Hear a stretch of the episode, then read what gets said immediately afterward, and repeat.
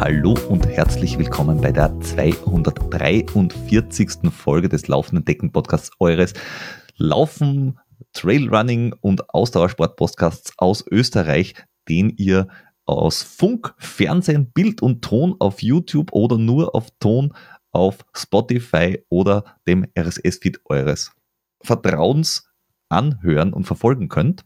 Ihr könnt uns natürlich auch anschauen auf Instagram. Da kriegt ihr auch sehr viele Dinge mit und bekommt natürlich auch mit, was wir so alles sonst so treiben. Das bringt uns nämlich auch gleich zum Hauptthema der Folge. Und ganz ehrlich, ich bin super, super traurig, dass diese Folge die Folge 243 ist und nicht 242, weil 24242 eine sehr, sehr schöne Zahl ist und äh, ich bin mit dem Universum seit dem Wochenende wieder ganz im Einklang.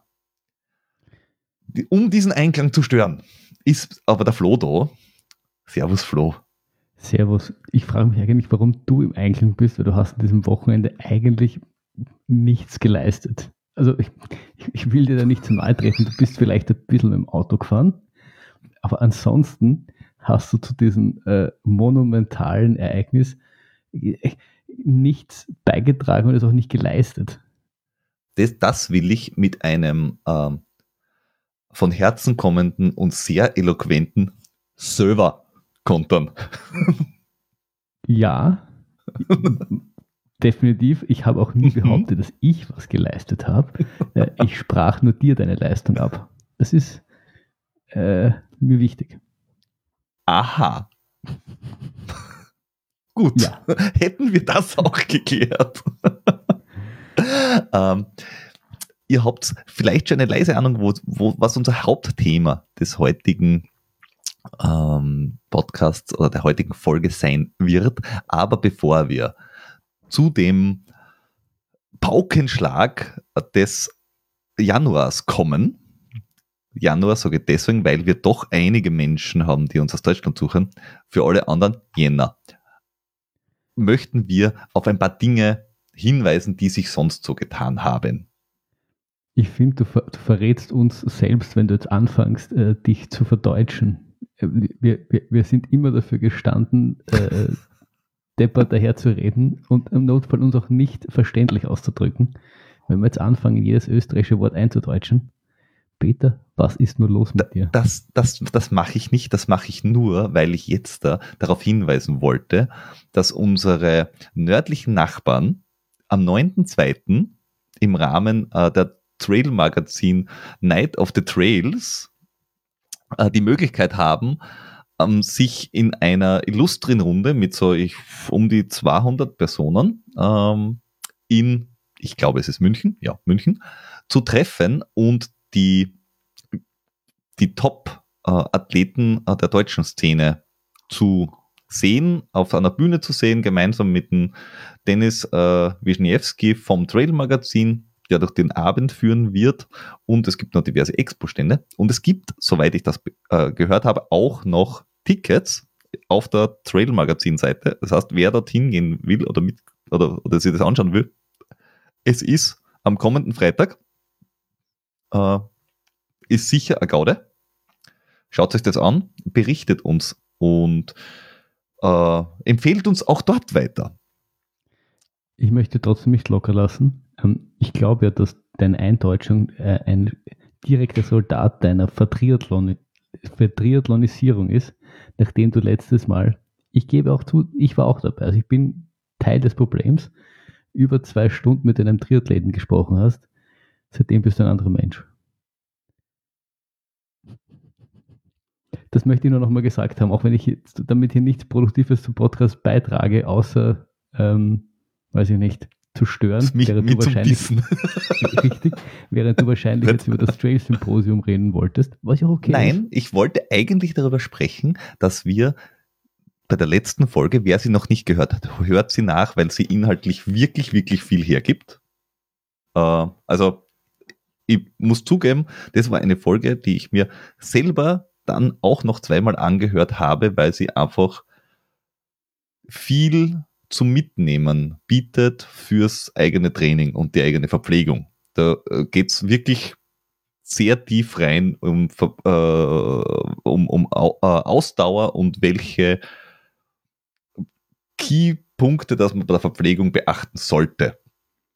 Trotz allem waren diese zwei Stunden sowieso hauptsächlich dafür da, einen durchaus ambitionierten Triathleten dazu zu bewegen, am Schluss einzusehen, dass Trailrunning halt der bessere Sport ist. Und alleine diese Aussage war es wert. Das war quasi was wie eine Missionar-Mission. Gibt's ich finde lustig, dass du einen dass du den zweitschnellsten, der, der Typ, der die zweitschnellste äh, Langdistanz-Ironman-Zeit aller Zeiten aufgestellt hast, einen ambitionierten Triathlon, Triathleten genannt hast. Um, un, unambitioniert ist es ja nicht, oder? Richtig. Lass uns aber, damit wir dabei bleiben, dass auf den Trails besser ist als äh, am Rad, im Wasser oder dann auch irgendwann vielleicht so laufend, aber ja, ne? Magst du uns vielleicht etwas über das Trail Symposium berichten, das ja bekanntlicherweise in Innsbruck am 8. März und 9. März stattfinden wird? Ja, sehr, sehr gerne, weil dort sind auch ambitionierte Trailläuferinnen unterwegs und auch auf der Bühne. Ähm, 8.9.3. in Innsbruck. Das ist, äh, puh, ich weiß jetzt gar nicht, ob das ein Freitag, Samstag ist oder Samstag, Sonntag. Ähm, ihr werdet es rausfinden. Es ist Samstag, Sonntag, sehe ich gerade. Ähm, und dabei wird es unter anderem Vorträge geben vom Lars Schweizer von Two Bigs Endurance. Kennt man. Ähm, Eva Mirisch-Berger, Mentaltrainerin und unheimlich gute äh, Läuferin auf der Langdistanz und im Trail und WM-Teilnehmerin der Lars Schweizer unter anderem Trainer von WM-Teilnehmern, also auch hier ähm, großes äh, Wissen vorhanden. Der Flo Grasl, ebenfalls WM-Teilnehmer aus Österreich. Dann zum Beispiel der Alex Bittel, der für die WM als Veranstalter äh, sich verantwortlich zeichnet, auch für den IRTF, plus Sportwissenschaftler, plus ähm, ähm, zusätzliche Möglichkeit von Community Runs und, und Podiumsdiskussionen mit anderen Experten. Also da geht äh, richtig was weiter. Ist offen für alle, die Trainer sind, äh, Athleten sind, interessiert sind. Vorab kostet, äh, glaube ich, 50 Euro die, die zwei Tage. Exklusive, also äh, Unterbringung müssen Sie selber machen und man kann sich anmelden bis 29. Februar. Also nicht vergessen, nicht draufkommen Anfang März, hoi, hoi, hoi ich würde gern und dann gibt es keine Plätze mehr. Also am besten jetzt anmelden. Kann man machen beim ÖLV. Wir verlinken die ÖLV-Seite mit dem Programm. Und wenn ihr Fragen habt, kann euch da Alex Bittel beziehungsweise auch der Michael Geisler, äh, also der Chef oder der, der, der, der Ober, Ober, Trailrunning Obermeister haben wir ihn, glaube ich, genannt, äh, des, des Trailrunning-Teams Österreich, ähm, weiterhelfen. Auch diese Kontaktdaten findet ihr auf der Seite. Also für alle Österreicher und die es noch werden wollen, also zu, zu, zu krasse Deutsche, geht dort hin, das ist sicher spannend. Apropos zurgrast eher, eher rasend. Hat sie auch was dann auf der, es ist die Langstrecke auf der Bahn, aber für Trailläufer ist es eher eine Kurzstrecken. Ich rede von die 5000 Meter, da gibt es einen neuen nationalen Rekord.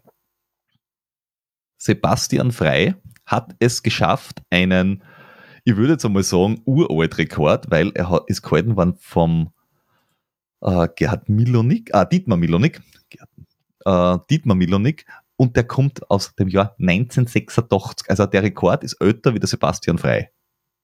Der ist quasi mit dem Rekord schon groß geworden und er hat ihn jetzt da unterboten um fast 10 Sekunden, also jetzt da die 5000 Meter Indoor in 13,24 gelaufen. Und das lässt ähm, die Hoffnung zu, dass da wirklich noch jemand hinten auch kommt, der richtig, richtig Gas gibt und der vielleicht dann irgendwann einmal die restlichen Rekorde vom Dietmar Milonik, vom Andy Wolter und so knackt. Also Hut ab, hat er, hat er ganz, ganz fein gemacht, hat er das. Ich musste noch mit einem kurzen Thema dazwischen äh, grätschen. Ich letztens, äh, ich, ich höre zwar nicht viel, aber ich höre zwei True Crime Podcasts. Ich weiß nicht, ob du welche hörst. Okay, und, die Überleitung von 5000 Meter auf der Bahn zu True Crime. Wird einer mit dem Speer erschossen? Nein. Und da, da, da haben sie, das, äh, das ist äh, der Verbrechen ohne richtigen Namen, wo sie das Ganze so ein bisschen auch humoristisch angehen, äh, True Crime Podcast. Und sie haben berichtet von einem äh, äh, Fall aus Österreich und erzählen halt so los und der war halt Läufer. Fall aus Österreich. Und irgendwann haben wir gedacht, äh, die, Geschichte kommt mir irgendwie bekannt vor, weil du gesagt hast, uralt, ist mir eingefallen die Geschichte von Pumpgun Ronny. Was die? Die haben sie dort aufgearbeitet und das war super. Und da haben wir gedacht, siehst du, bei uns hätten sie das zuerst gehört. Ja. Ich schaue, ich, ich, ich schaue, ich die Folge noch finde, dann verlinke ich sie, weil wir hatten sie in der Folge, wo du damals in Kainach gelaufen bist, oder war was Kainach? Weil er ja dort den Rekord lang gehalten hat oder relativ schnell war. Und du hast ja. damals so ähm, kurz davon berichtet. Und dort gehen sie halt genau auf sein Leben ein und auf seine Verbrechen, die er begangen hat. Und, und, und habe ich, hab ich an dich denken müssen. Und jetzt, weil du gesagt hast, uralt Rekord und so, 80er Jahre, jetzt ist mir wieder eingefallen. Deswegen es ist die Folge erzählen. 67. Ähm, dazu haben wir auch einen netten äh, Artikel äh, zu dieser ganzen Folge. Die Folge nennt sich Pumpgun Ronny und der UTMB. Genau. Und kommt aus dem, vom 6. September 2019 und erzählt hat mir die Geschichte damals der äh, Franz Preis, den wir bei uns gehabt haben, in ein, ein paar Folgen davor, äh, der beim Race Across America mehrfach schon am Start war und auch schon mehrfach im Ziel. Und die, die Folge mit ihm hieß irgendwas mit Madman. Weiß ich nicht. Habe ich vergessen. Ist egal, ihr findet es auf alle Fälle. Ja, wir, wir tun es in die Shownotes rein und auch die, die, die Folge über den Pumpkin Ronny, wer, da, wer, da, wer sich noch erinnern kann dran und wer da vielleicht einen tieferen Einblick in die Geschichte des Pumpkins Ronnys haben will. Ähm, einer der wenigen bekannten österreichischen Verbrecher, wenn man darauf irgendwie sich was einbilden ja. kann oder nicht. Ja, wollte ich nur, ist mir gerade eingefallen, wollte ich nur erzählen. Ich glaube, was du, was, was, was es jetzt noch zum Erzählen gibt, was sich auch zugetragen hat, war, dass in deiner Geburtsstadt ähm, so einen kleinen, recht unbekannten genau. Lauf gelaufen sind, der auch leicht länger war als die 5000 Meter vom, äh, vom Sebastian, nämlich 100 Kilometer. Und in ja. Hongkong, also der, der doch recht bekannte Hongkong 100, der ja auch der erste Lauf der World Trail World Majors, Trail Majors. Ja. ist. Und ähm, puh. Also bei den Damen hat gewonnen die Lin Chen vor, vor, vor der Jing Li und der Chuan Chuan Wu. Ja, also wenn ich mal da die ersten zehn anschaue, habe ich dann die Ting Ma, die Rong Hui Deng, die Xiao Xiao Xang, Ji Ku Wong, Xia Kia Qiu, King Lu und Xing Wang. Also, ja, das ist irgendwie unter den ersten zehn sind acht Chinesinnen und zwei aus Hongkong, zwei Damen aus Hongkong. Mhm. Was ja eigentlich auch China ist, also recht, recht, recht dominante Chinesinnen auf der, auf der Langdistanz da im, beim Hongkong 100. Ja.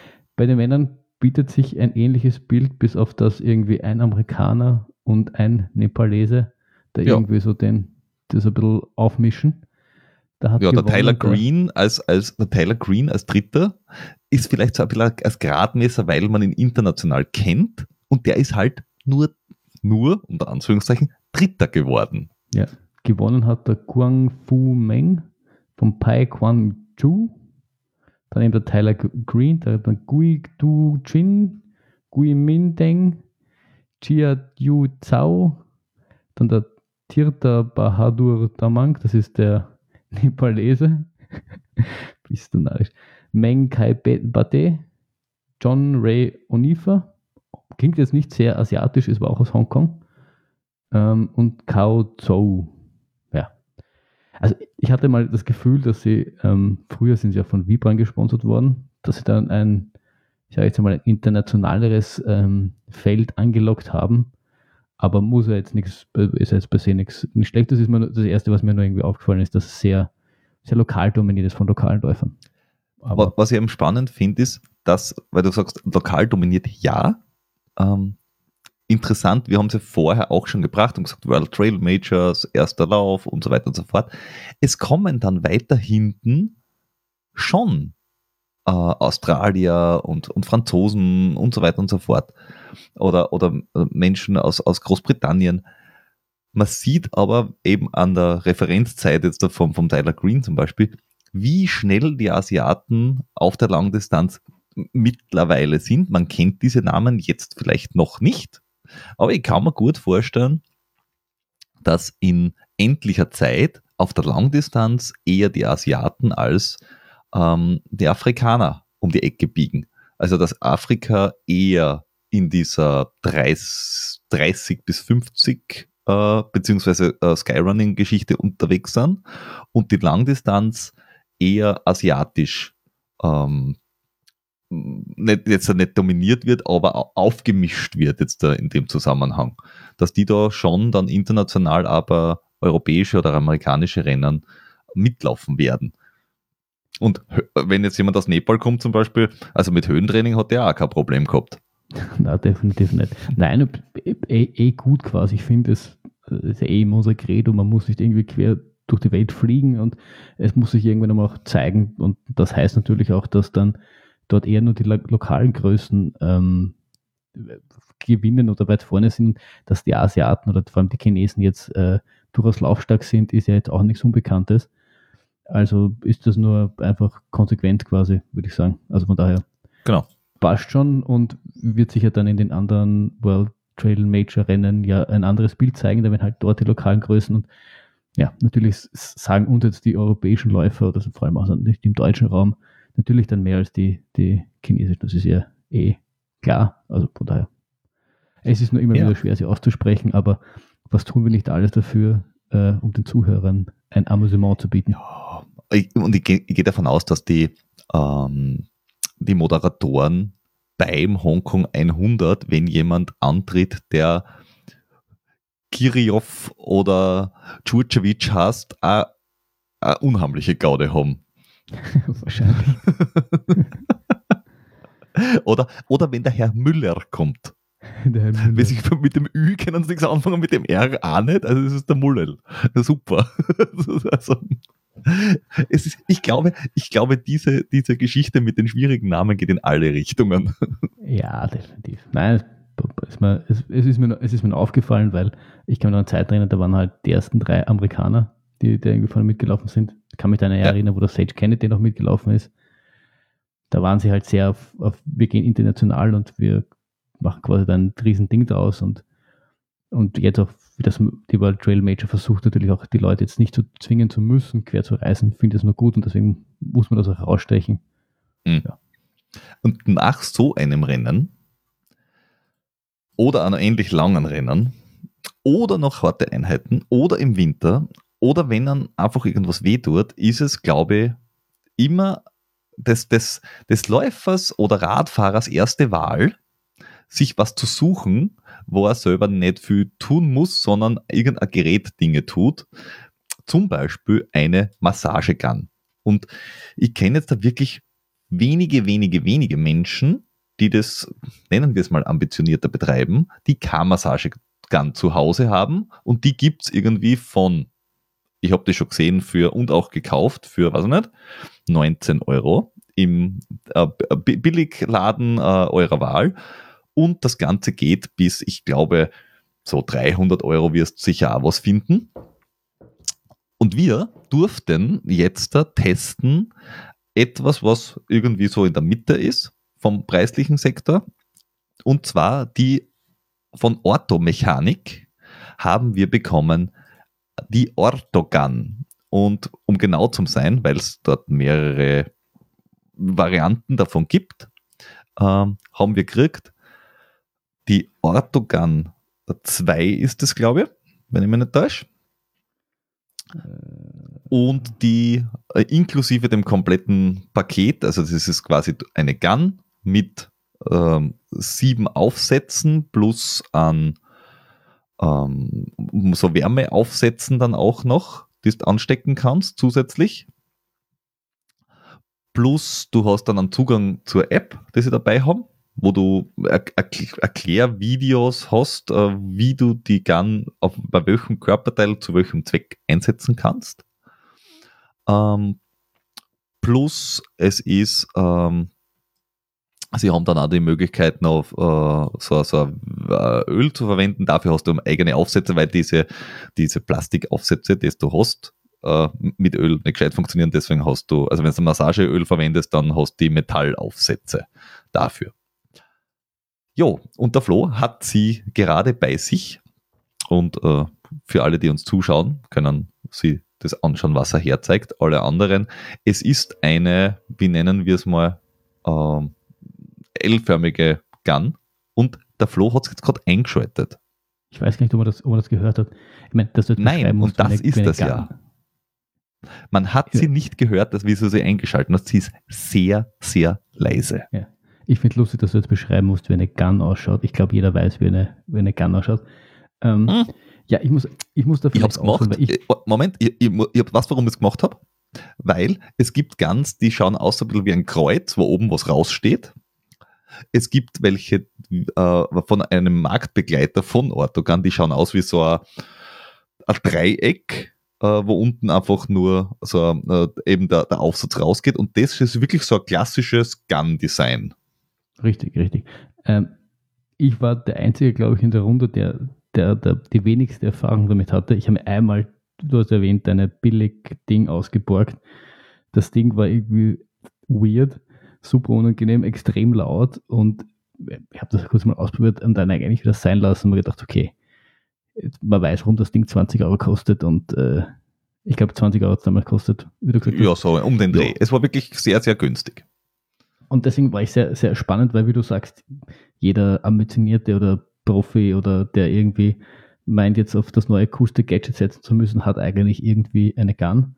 Ähm, und ich war halt der Einzige gefühlt, ich meine, nicht, dass ich derzeit äh, wahnsinnig ambitioniert bin, aber hatte sowas eben, eben nicht. Und ähm, ja, ich finde das mit der App, finde ich, ist nett. Das hat mir jetzt persönlich aber auch jetzt nicht riesig geholfen, weil ja, sie erklären dir quasi das mit der Muskelgruppe, aber ich meine, wie du jetzt eine, äh, dieses Ding an deinen Körper hältst, ja, das war jetzt so, jo eh, es, mag sein, dass es da Leute gibt, die da ein bisschen mehr Anleitung brauchen. Äh, it's me jetzt zum Beispiel. Hm? Ich habe ich hab zum Beispiel die App sehr als sehr positiven äh, Nebeneffekt gesehen, weil ich bin von diesen vielen Aufsätzen normalerweise sehr überfordert und denke mir immer so, wofür verwende ich welchen Aufsatz und wo genau halte ich mir denn dann hin? Und da finde ich diese Anleitungsvideos insofern cool, vor allem, dass sie auch in dieser App zusammengefasst sind vom Hersteller selber, weil sonst da musst du auf YouTube nachsuchen und dann findest du entweder ein gutes oder ein schlechtes oder irgendein Video von irgendwem, der sich irgendein Drum an irgendeinem Körperteil hält. Und wenn du in der falschen Suchmaschine bist, dann bist du ganz verloren. Ähm, dementsprechend bin ich echt zufrieden, dass da eine App gibt vom Hersteller, der sagt, hallo, diesen Kugelaufsatz verwendest du bitte für diese Muskelgruppe und diesen, ähm, diesen äh, ganz schmalen Aufsatz verwendest bitte da und diesen Y-Aufsatz verwendest bitte hinten bei der Wirbelsäule, damit es nicht die Wirbelsäule erwischt und solche Sachen. Also das finde ich schon ganz, ganz schick. Verstehe mich nicht falsch. Ich finde es gut, dass es, dass, es, dass es gibt. Es war nur jetzt für mich persönlich, ich bin da so der mehr der, ich habe es jetzt auch ehrlich gesagt, also ich bin jetzt nicht sicher der, der das in, in, in, in super intensiv nutzt, indem er jeden Aufsatz irgendwie da herumprobiert. Meine, mein Hauptding oder warum es gerade auch gepasst hat, dass ich es bekommen habe, was ich, mit das ich öfters Probleme habe, ist äh, mein Hüftbeuger. Da spüre ich dann meistens am Knie, dann weiß ich, dass bei mir der Hüftbeuger zusammenzieht und dann liege ich meistens da und nehme einen ähm, Black Roll Ball, fahre mir über den Hüftbeuger drüber, weine innerlich sehr, weil das sehr schmerzhaft ist, weil das halt, ich finde, Hüftbeuger Schmerzen sind ganz spezielle Schmerzen. Und dann geht das meistens auch. Für das funktioniert, habe ich bis jetzt eigentlich immer den Black Roll Ball benutzt. so klein schwarz, funktioniert echt gut, mhm. aber ähm, und lustigerweise, genau als ich diese Gun bekommen habe, äh, hat das wieder angefangen, als hätte mein Körper mir irgendwie einen Grund geben müssen, das auszuprobieren. Und für das war es ehrlich gesagt sehr, sehr praktisch. Ich habe einfach den Kugelaufsatz genommen, ohne das jetzt vorher zu verifizieren, muss ich zugeben, weil ich einfach den sinnvollsten fand für das, was ich da tun will. Und habe mich einfach hingelegt und habe recht entspannt mein Hüftbeuger massieren können. Also das, das hat wirklich tadellos funktioniert. Ich habe dann auch, weil ich auch öfters mit den Schultern irgendwie so, du, vom vielen Sitzen und vom mhm. irgendwie komischer Haltung und viel Babytragen dieser Tage verkrampft man so ein bisschen auf den Schultern. Da habe ich dann auch ausprobiert. Da finde ich es aber ehrlich gesagt, das habe ich auch schon bei deinem Teil gehabt ähm, und war da jetzt nicht sonderlich anders. Fand ich ehrlich gesagt sehr unangenehm, weil das sehr vibriert und irgendwie, ich glaube, also, da ist da ist das Problem eher das Ganz an sich. Da finde ich, ich da jetzt komisch finde, am Beine, Unterschenkel, da irgendwie so Hamstrings und sowas. Das mache ich regelmäßig, für das ist es super angenehm. Ähm, für alles andere brauchst da brauchst du, ich glaube, für einen Oberkörper hinten vor allem ist es dann angenehmer, wenn es jemand anderer tut, weil wenn du es selber bei dir machst, dann hast du auch sehr ver, ver, verbogene Körperposition schon, weil du musst, ja, du musst irgendwie einen von deinen Händen, äh, deine, deine Armen dann nach hinten kriegen und das ist, es ist ein bisschen komisch. Und sie sagen auch, weil da, das Video glaube ich, angeschaut, dass, dass sie sagen ja. auch, du musst, glaube ich, mit dem rechten Arm den linken, äh, genau. die linke Schulter machen und umgekehrt, also da, da hat es dann schon geholfen. Äh, da muss mhm. ich mich, muss ich mein vor fünf Minuten ich korrigieren. Ähm, weil ich mir gedacht habe, es ist unangenehm und dann habe ich halt mal nachgeschaut, ob sie das, ob sie da was empfehlen, so, dass ich was anderes ja. machen kann, damit es vielleicht besser ist, weil ich es vielleicht einfach nur falsch mache. Ja, aber rein grundsätzlich muss ich sagen, was, was ich was mich initial sehr begeistert hat, war, wie du gesagt hast, es ist einfach verdammt leise. Also das war halt, dein Ding war halt verdammt laut und dieses Ding ist einfach unpackbar leise. Und ja. wenn man in einer nicht so, also in einer überschaubar großen Wohnung mit Kindern, die schlafen, während das machen will, ist Lautstärke entscheidend. Und dieses Teil kann ich neben einem schlafenden Baby machen. Und es ist, also es ist wirklich, wirklich leise und wird jetzt auch nicht so stark, sonderlich stark laut, wenn es das ähm, also äh, intensiv schneller drehst. Ja. Ähm, nee, ich muss sagen, äh, was, was mir aufgefallen ist, weil ähm, ich habe nicht nur das, das günstige Gerät schon zu Hause gehabt und getestet, sondern ein, ein, ein Gerät, das ähnlich in der Preiskategorie ist. Wir sind da so, für, für alle, die sich fragen, wir sind da so in einer Preisklasse von um die 170 Euro mit, mit alles und scharf. Also mit diesen äh, Zusatzaufsätzen bis dann bei knappe 200 Euro. So um, um den Dreh.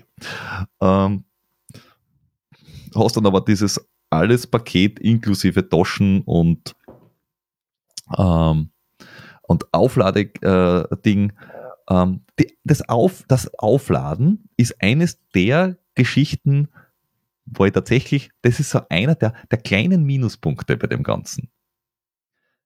Es hat keinen USB-C-Stecker, sondern es hat ein eigenes Ladegerät mit einem ganz normalen Rundstecker. Das finde ich ein bisschen komisch, weil das hätte man schon mit USB-C, weil da, da hast immer überall ein Ladegerät herum. Aber das ist, wie gesagt, das ist Jammern auf sehr hohem das ist, Niveau. Das ist sowas, ist mir ehrlich gesagt ziemlich boberlich. Ich weiß, ja. du hast bei den bei die, äh, ähm, Over-Ear-Kopfhörer auch, auch gejammert. Solche Dinge sind mir ehrlich gesagt ziemlich, ziemlich blunzen. Mir, äh, äh, mir, mir, mir es dann nicht blunzen, wenn ich dann vier oder fünf der Ladegeräte habe, alle einen Rundstecker habe und immer noch sie beschriften muss, damit ich weiß, welches drum für ja, was ja, da ist. Dann irgendwann wird es mühsam.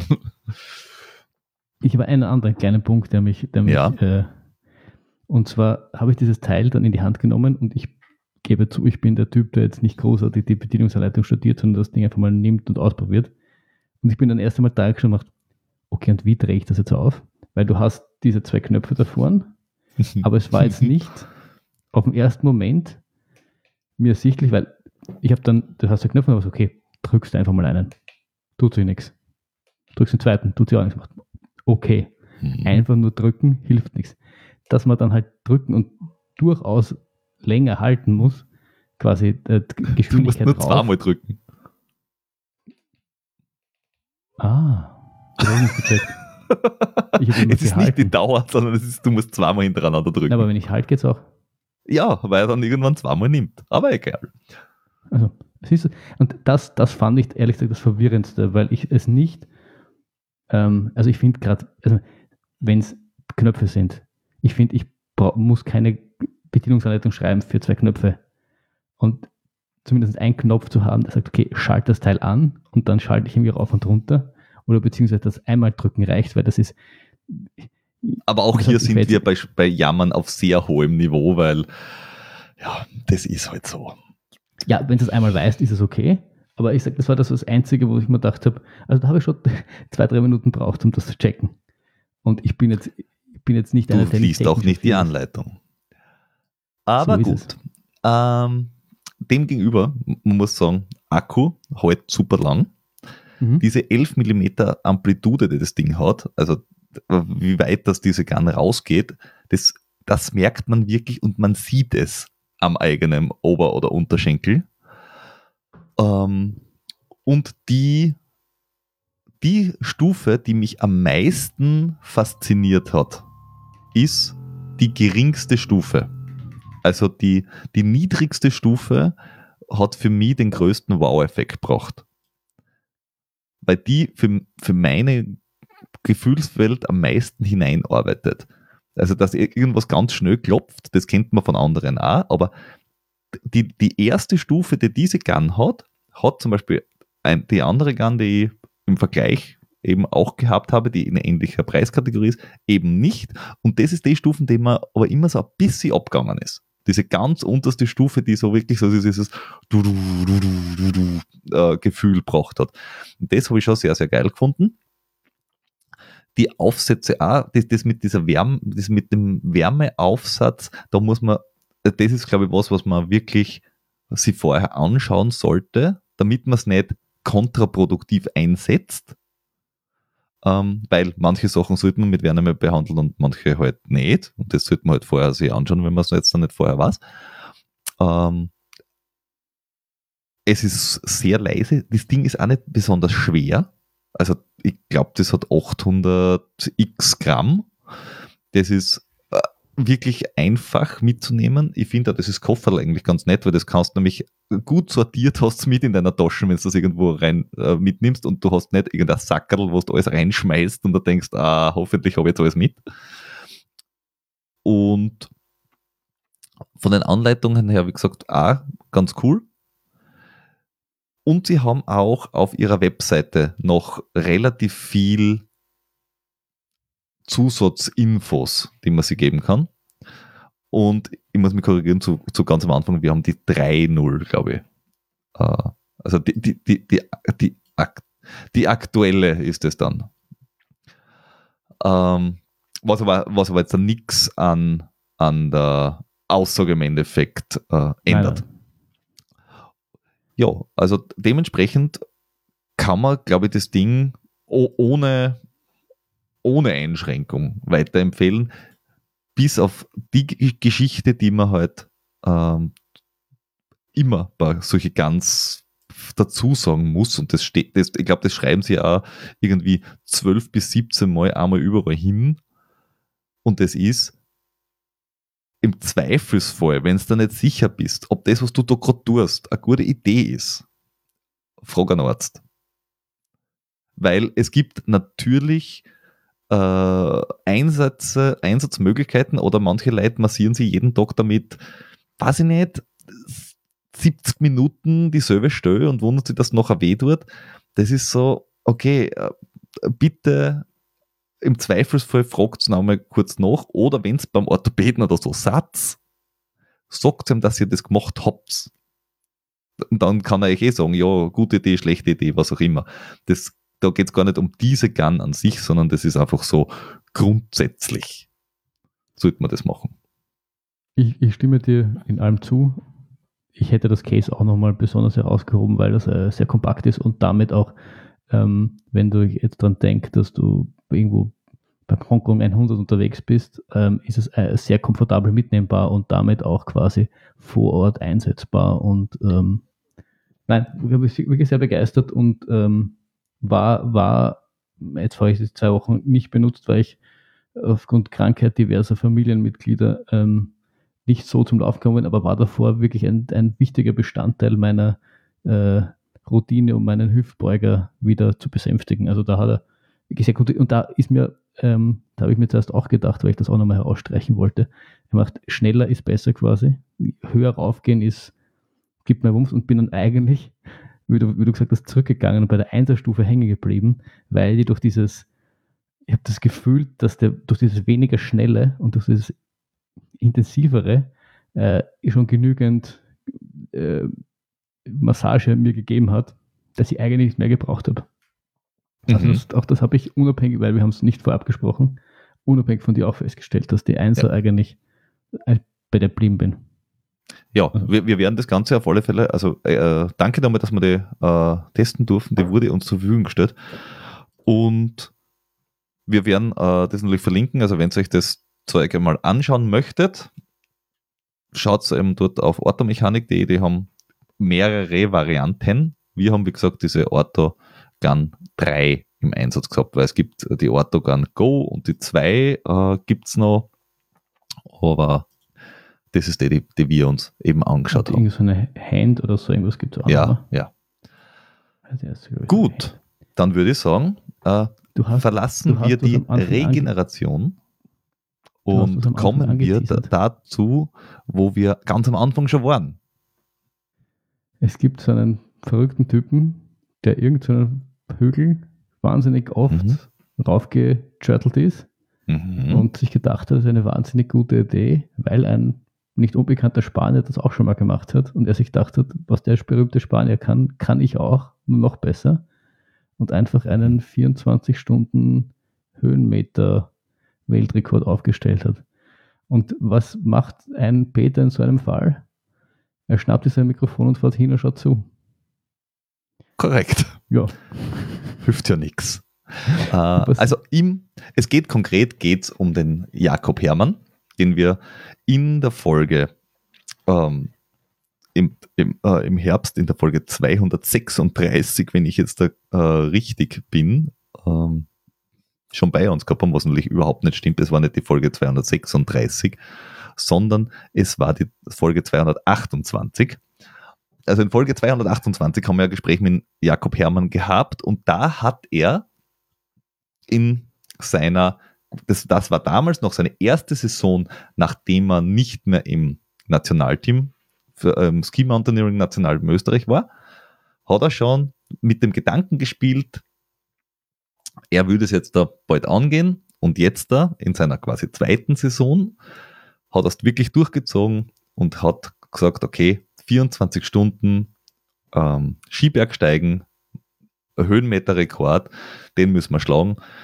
Bisher war der vom Kilian Jornet aufgestellt mit 23.400 irgendwas Höhenmeter und er hat ihn am letzten Wochenende überboten mit, also er ist fast, fast 800 Meter mehr, Höhenmeter mehr er gemacht. Äh, er hat gemacht 24242 Höhenmeter, also 24.242 Höhenmeter in einem Go in Radstadt ähm, auf der Königslehenbahn. Also die, die Skipisten, die er da genommen hat, ist, der, der, das ist die Königslehenbahn in, in Radstadt. Und ja, das, das konnte ich mir natürlich nicht entgehen lassen und bin dort äh, hingefahren. Bin am zweiten Tag angekommen, also er ist am Samstag um 3 Uhr am Nachmittag gestartet, ist los. Am Anfang ist zum Beispiel der Hannes Namberger ein paar Runden mitgegangen. Ich glaube, nach fünf Runden hat der Hannes irgendwann gesagt, puh, es wird mir jetzt ein bisschen schnell, da, was der da macht auf die Und hat ihn, hat ihn ziehen lassen.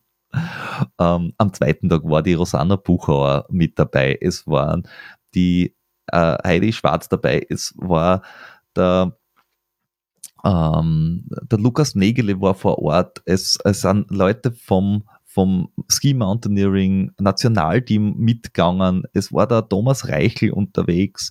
Es war der Sebastian Falkensteiner und seine Freundin mit dabei. Also da waren x Personen, die ihn äh, rauf runter unterstützt haben. Er hat ein relativ kleines Team gehabt, die ihm aber wirklich alles on point äh, gebracht haben äh, und da mitgemacht haben. Es hat auch die Region total gut mitgearbeitet, also das war wirklich on top. Und er hat es, er hat es wirklich wie eine Maschine durchgezogen. Also brutal, wirklich brutal. Der hat über 24 Stunden inklusive Downhills dazwischen 1010 Höhenmeter pro Stunde gemacht. Das heißt, im Uphill hat er ungefähr 1300 Höhenmeter gemacht pro Stunde. Das schaffen die meisten ambitionierten Trailrunner oder Skibergsteiger eine Stunde lang, zwei Stunden lang, drei Stunden lang, vielleicht. Und dann ist aber final. Der hat es wirklich bis zum Schluss durchgezogen. Also sehr, sehr äh, groß und ich glaube, das ist auf jeden Fall in einen Zug zum Nehmen mit jetzt da an, einer WM, von einem WM-Sieg von der Andrea Meyer. Also von der, von der, äh, von der Leistung her ist es wirklich, ja, Weltrekord sagt eh alles. Es ist halt wirklich over the top. Und es ist ja nicht alle Tage, dass man einem Kilian schon eh einen Weltrekord wegnimmt und dann auch noch in, in Höhenmeter, wo er jetzt auch jetzt recht bekannt, also wenn es jetzt irgendwie sein, sein Straßen-PP wird, der jetzt auch nicht langsam ist, aber jetzt nicht, sag ich mal, übermenschlich ist, sagt man, okay, jo, Soft, Soft-Rekord quasi, aber in Sachen Höhenmetern so, da, da, dem, muss man erst einmal nachkommen. Und deswegen ist die Leistung auch nicht äh, hoch genug einzuschätzen. Also für mich, also ich, ich für mich so verglichen, das, äh, dass er das geschlagen hat und in der Art und Weise, also wie viele Höhenmeter mehr er gemacht hat, weil er war ja fast eine Stunde vorn, um genau zu sein. Also er hat in der vorletzten Runde den, den Rekord schon geschlagen und ist dann noch einmal runtergefahren und hat noch einen Aufstieg gemacht mit 40 Minuten und ist dann kurz vor, vor dem Zielschluss quasi oben gewesen.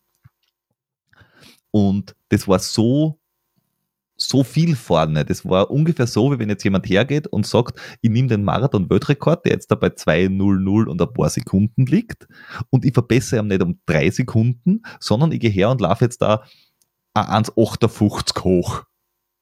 Also wirklich so ein Sprung, was du sagst, so, wow, was ist denn jetzt passiert gerade? Das, das war schon äh, in der Relation unglaublich und es hat alles funktioniert. Also der Tag an sich, Wind hat passt, Wetter hat passt, Pisten hat passt, Menschen rundherum haben passt. Also es hat echt alles zusammenpasst, muss man sagen. Hast ja. du dazu Fragen? Ich weiß, dass du ähm, die, die, die Ehre hattest, den, den Rekordhalter ans, exklusiv ans Mikrofon zu bekommen. Und ja. deswegen habe ich einfach keine Fragen. Ich bin einfach gespannt, weil ich es zum Zeitpunkt der Aufnahme noch nicht gehört habe, was, was ihr da besprochen habt. Und äh, will auch die Zuschauer dann jetzt gar nicht mehr so lang auf die Folter spannen. Ja. Und ja, ja. Bin ich ganz bei dir. Bin ich ganz bei dir. Äh, aber um, um allen jetzt da ein bisschen so das Gefühl zu vermitteln, warum ich, ich war dabei, ich bin einmal mit draufgegangen und ich bin mit draufgegangen und ganz ehrlich, ich bin wie Jim die Lokomotive oben angekommen ich habe geschnauft mit einem 165er Puls oder so und er ist neben mir raufgegangen im oberen Grundlagenbereich, nur dass er halt schon 20 Stunden unterwegs war. Und da habe ich mir schon gedacht, huhuhu. Und dann habe ich die Möglichkeit äh, genutzt und habe äh, vor Ort mir vor dem Zieleinlauf beziehungsweise nach dem Zieleinlauf ein paar Leute vor das Mikrofon geholt, um ein bisschen den, die, die die Stimmung und die, die Größe dieses äh, Rekords einzufangen. Also wir haben, wir haben äh, Eindrücke von seinem Betreuer, von Manfred, wir haben äh, Eindrücke vom Lukas Negele, von der Rosanna Bucher, vom Sebastian Falkensteiner die wir euch nicht äh, vorenthalten wollen. Also wahrscheinlich als erstes eben mit dem Manfred und dann von den anderen und dann ein bisschen äh, die Stimmung beim Zieleinlauf, damit du mitkriegst, da war wirklich was los, da war, war wirklich Party. Und dann haben wir kurz, kurz noch ein, ein, eine, ein paar Eindrücke vom Jakob direkt, äh, wie er sie das erste Mal die Schuhe ausgezogen hat, am Weg zur Siegerfeier. Und am Tag drauf, wie er mal geschlafen hat mal ausgeruht war, haben wir dann ein längeres gemeinsames Interview äh, geführt. Deswegen jetzt da einmal die Eindrücke von vor Ort und dann das Interview mit dem Sebastian. Ich schicke gleich vorweg, wenn ihr es euch auf Video anschaut, wundert euch nicht. Es wird beim Jakob immer dunkler, weil es ist halt einfach später am Tag geworden und er hat es nicht mitgekriegt und es ist irgendwie im Wohnzimmer dunkler geworden. Also wundert euch einfach nicht. Ja, also jetzt da die Einstiege. So, und Lukas Legerle haben wir jetzt auch noch gefunden. Ja. Er ist auch, äh, hat sich nicht nehmen lassen jetzt da auf. Wen meinst Sorry. Äh, du hast das auch nicht nehmen lassen. Achso, na, jetzt na, auf keinen äh, Fall. auf keinen Fall, auf keinen Fall. Brutal, na, ich mein, das ist äh, eine brutale Leistung, ganz ehrlich. Ähm, ja, wir haben alle damit geliebäugelt, wir haben geträumt. Ähm, aber klar, ich meine, der Rekord war von Kilian Jornet bei 23.500. Das ist schon eine brutale Hausnummer und er pulverisiert das hier gerade auf eine unglaubliche Art und Weise. Insofern Wahnsinn. Also wirklich. Und, und er ist bis auf einen, einen, kleinen Hänger, nennen wir es mal Hänger, in der Früh, wo er leicht langsamer geworden ist, er wird am Schluss wieder schneller und läuft wieder 40er Zeiten oder drunter. Das ist 1000 Höhenmeter pro Stunde und das durchgehend. Absolut, er hat keine längere Pause gemacht und ich, würd, ich weiß gar nicht, ob es ein Hänger war. Vielleicht war es auch einfach kalkuliert und er hat einfach mal ein bisschen, bisschen das Gas rausgenommen. Ähm, er hat sich super eingeteilt. Er war jetzt auch die ganze Zeit immer noch am Reden. Er war super gut gelaunt die ganze Zeit, hat immer noch einen Spruch auf den Lippen gehabt und ja, es lief äh, extrem gut ähm, und äh, ja, unglaubliche Leistung. Ja. Also man hat ja gesehen, die, die ÖSV-Mannschaft ist mit raufgegangen ich glaube, da, da waren nicht viele dabei, die noch erheblich schneller gehen hätten können. Na, auf keinen Fall. Ich habe es auch probiert oder bin auch mal ein paar Höhenmeter mitgegangen und es ist schon echt ein immenses Tempo. Es ist unglaublich. Ich meine, er hat losgelegt wie die Feuerwehr mit äh, 700 Höhenmetern in einer halben Stunde, glaube ich. Ähm, ja, äh, die erste Runde war, glaube ich, 30, die 30, zweite genau. 32 und die langsamste Runde war, glaube ich, ich, ich, ich, meine 44. Aber das war wirklich die langsamste. Ja, 44 oder 43, ja. aber super konstant gegangen, wirklich. Ähm, Ah ja, einmalig, also äh, ganz, ganz groß und äh, das ist, glaube ich, schon so ein, so ein kleines Meisterstück auch von Jakob. Ich meine, er ist so, viel, so viele Jahre jetzt schon in dem Sport dabei, im Ausdauersport, beim Skibergsteigen, hat ganz viele große Erfolge schon gehabt, aber das ist schon mal was ganz Besonderes. Das glaube ich auch. Und jetzt da äh, warten wir noch ein paar Minuten und dann wird einfach einmal ähm, richtig gefeiert, oder? Ja, jetzt warten wir hier die letzten Minuten. Jetzt müssten ja, fünf Minuten oder sowas, dann müssten sie hier um die Ecke kommen und dann äh, wird aber ganz massiv gefeiert, das ist klar. Danke dir. Danke. Jetzt sitzen wir da mit zwei. Jetzt sitzen wir da wir zwei. Wobei, mich kennen alle, die kennen nicht alle, weil es die nämlich jetzt nicht sehen, sondern nur hören. Wer bist du und was hast du die letzten 24 Stunden gemacht? Ja, also seid ihr der, der Fiegel Manfred. Äh, bin im Endeffekt der Spätzle vom Jakob, habe früher selber einmal so Ultra-Geschichten gemacht und dadurch habe ich von Jakob mehr oder weniger der Betreuer sein dürfen. Äh, nicht müssen, sondern dürfen, weil bei so einem einzigartigen Erlebnis dabei sein ist schon auch was Besonderes. Und ja, was ich die letzten 24 Stunden gemacht habe, ist relativ einfach erklärt. Ich habe die Zeit mit Jakob seiner Frau verbracht. gibt es da wahrscheinlich auch Schlimmeres auf der Welt. Aber ihr habt ja nicht nur da heroben geschickert und äh, Spaß gehabt, sondern äh, du hast ja ein ganz klares Protokoll gehabt, quasi, was du überwacht hast, was er gemacht hat, wie ihr ihn versorgt habt. Erzähl mal ein. Genau, ich meine, es ist ja, wenn man, wenn man so einen Rekord äh, brechen will, ist natürlich ganz wichtig die Ernährung.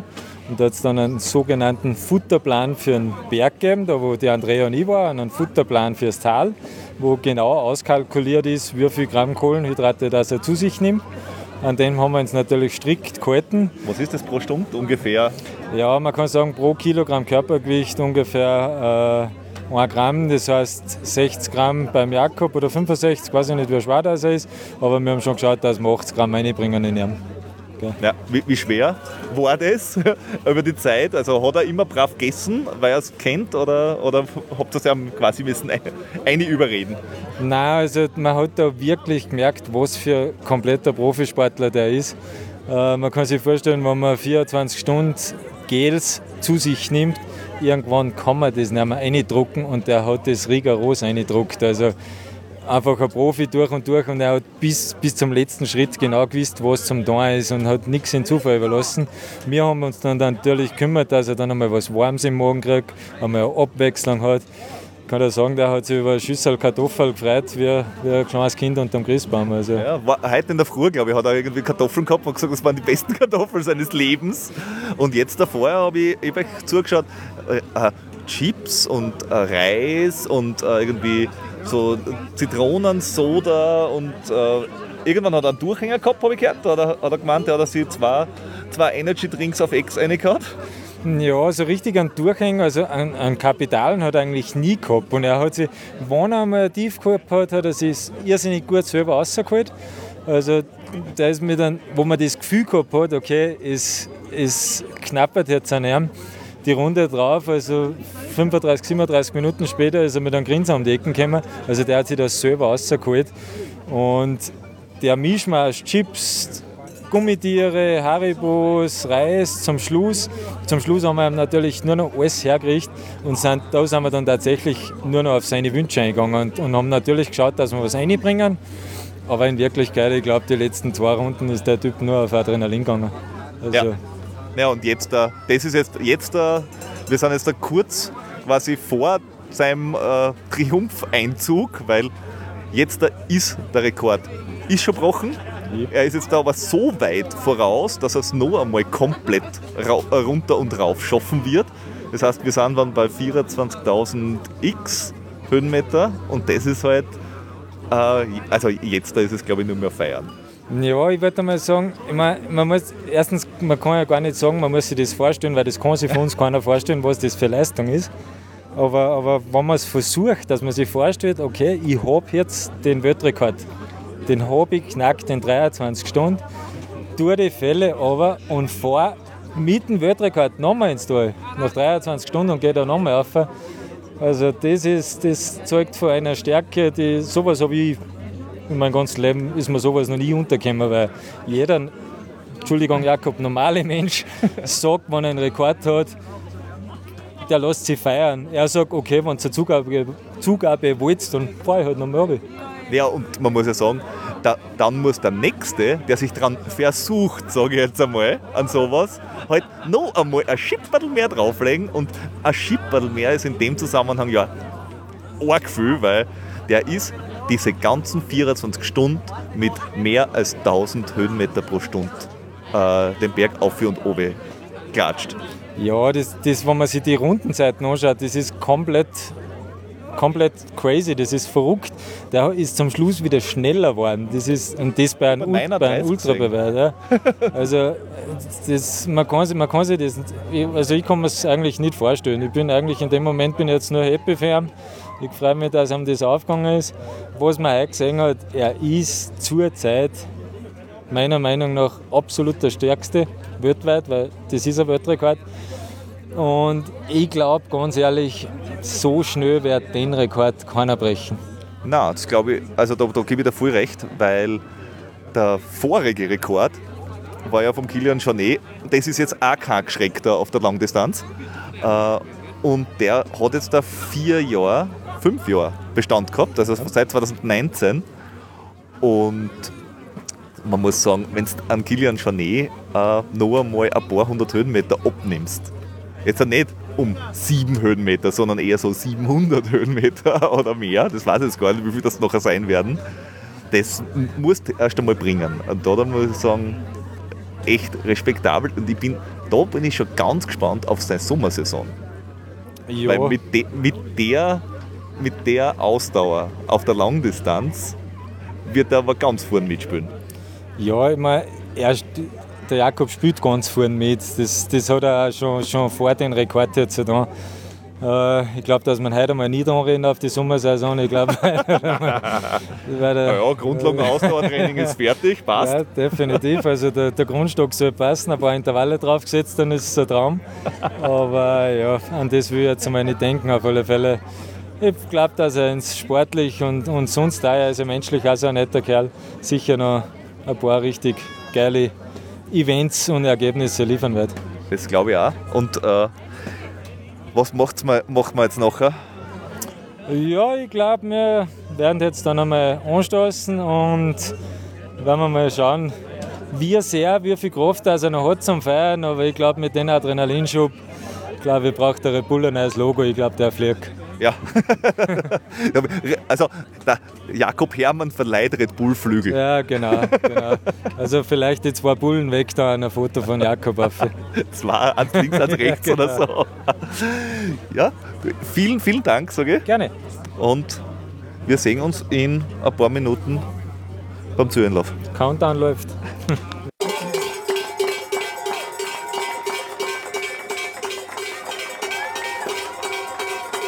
Ist im Ziel nach äh, 24.000 Höhenmeter. Das ist fucking unbelievable. Unglaublich.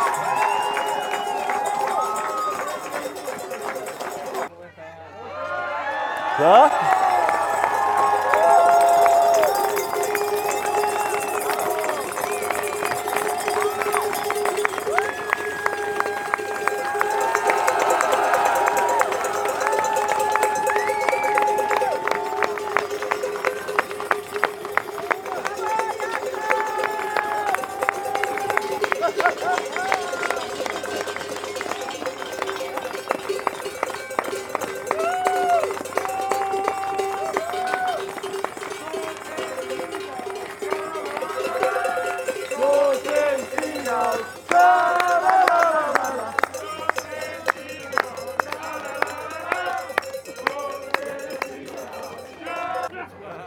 Dann schaut der Bur so frisch aus.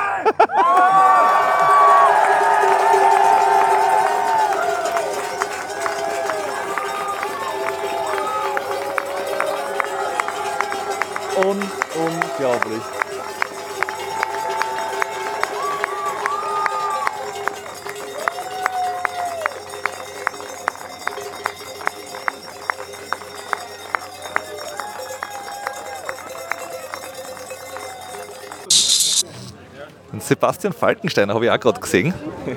Du bist auch ein paar Runden mit mit ihm. Ja, auf jeden Und, Fall. War es leicht? Naja, war sich anstrengen müssen, damit man mitkommt. Für einmal. Wie oft bist du mit? Und wie, wie, gib mal eine Relation, weil du bist jetzt auch kein langsam am Berg. Gib mal eine Relation, wie groß das ist. Ja, also ich bin, glaube ich, insgesamt so neunmal mit.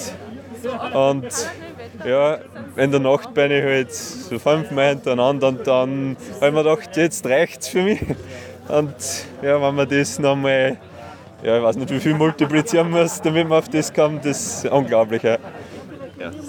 Also die Konstanz ist vor allem brutal, gell? Also der, der kein, kein, kein Loch, kein nix, einfach durchzogen. Ja, nur ein Ausreißer in die andere Richtung mit 30 Minuten, die waren der Wahnsinn. Ja.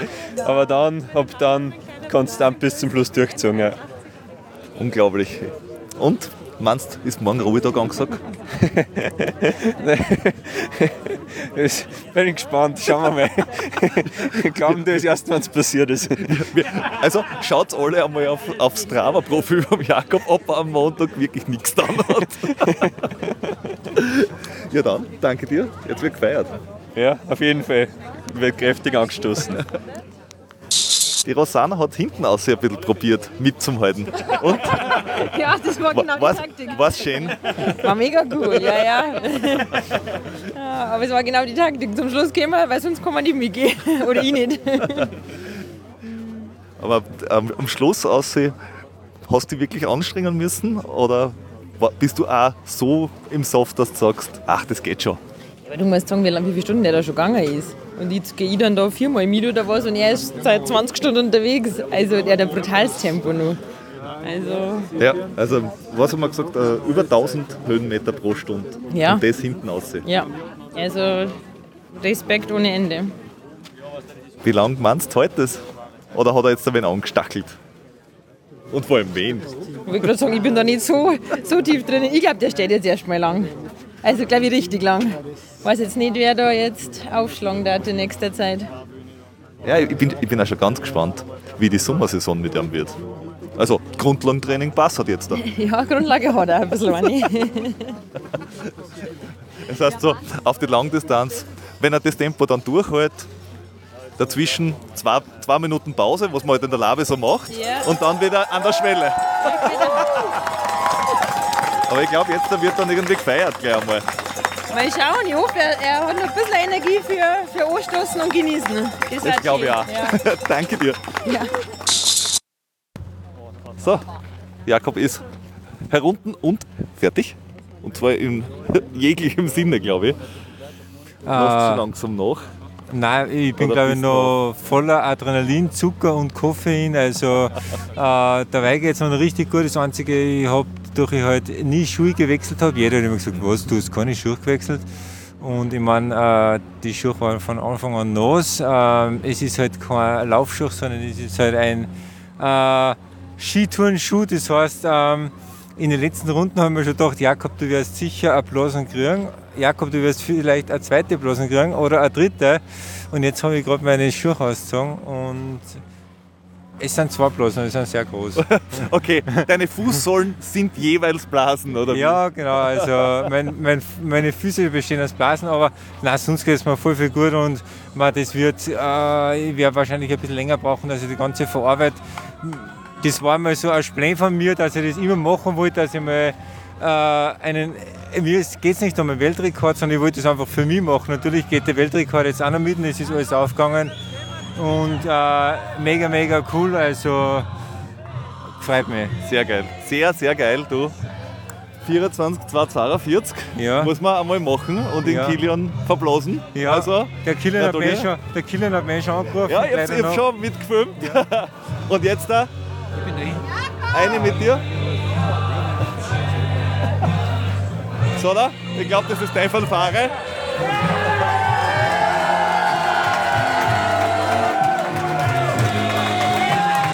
So, und in Jakob Hermann haben wir jetzt dann natürlich auch noch äh, vors Mikro gefischt.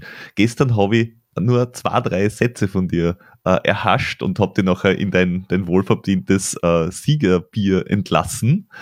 Aber heute kommst du mir nicht mehr aus.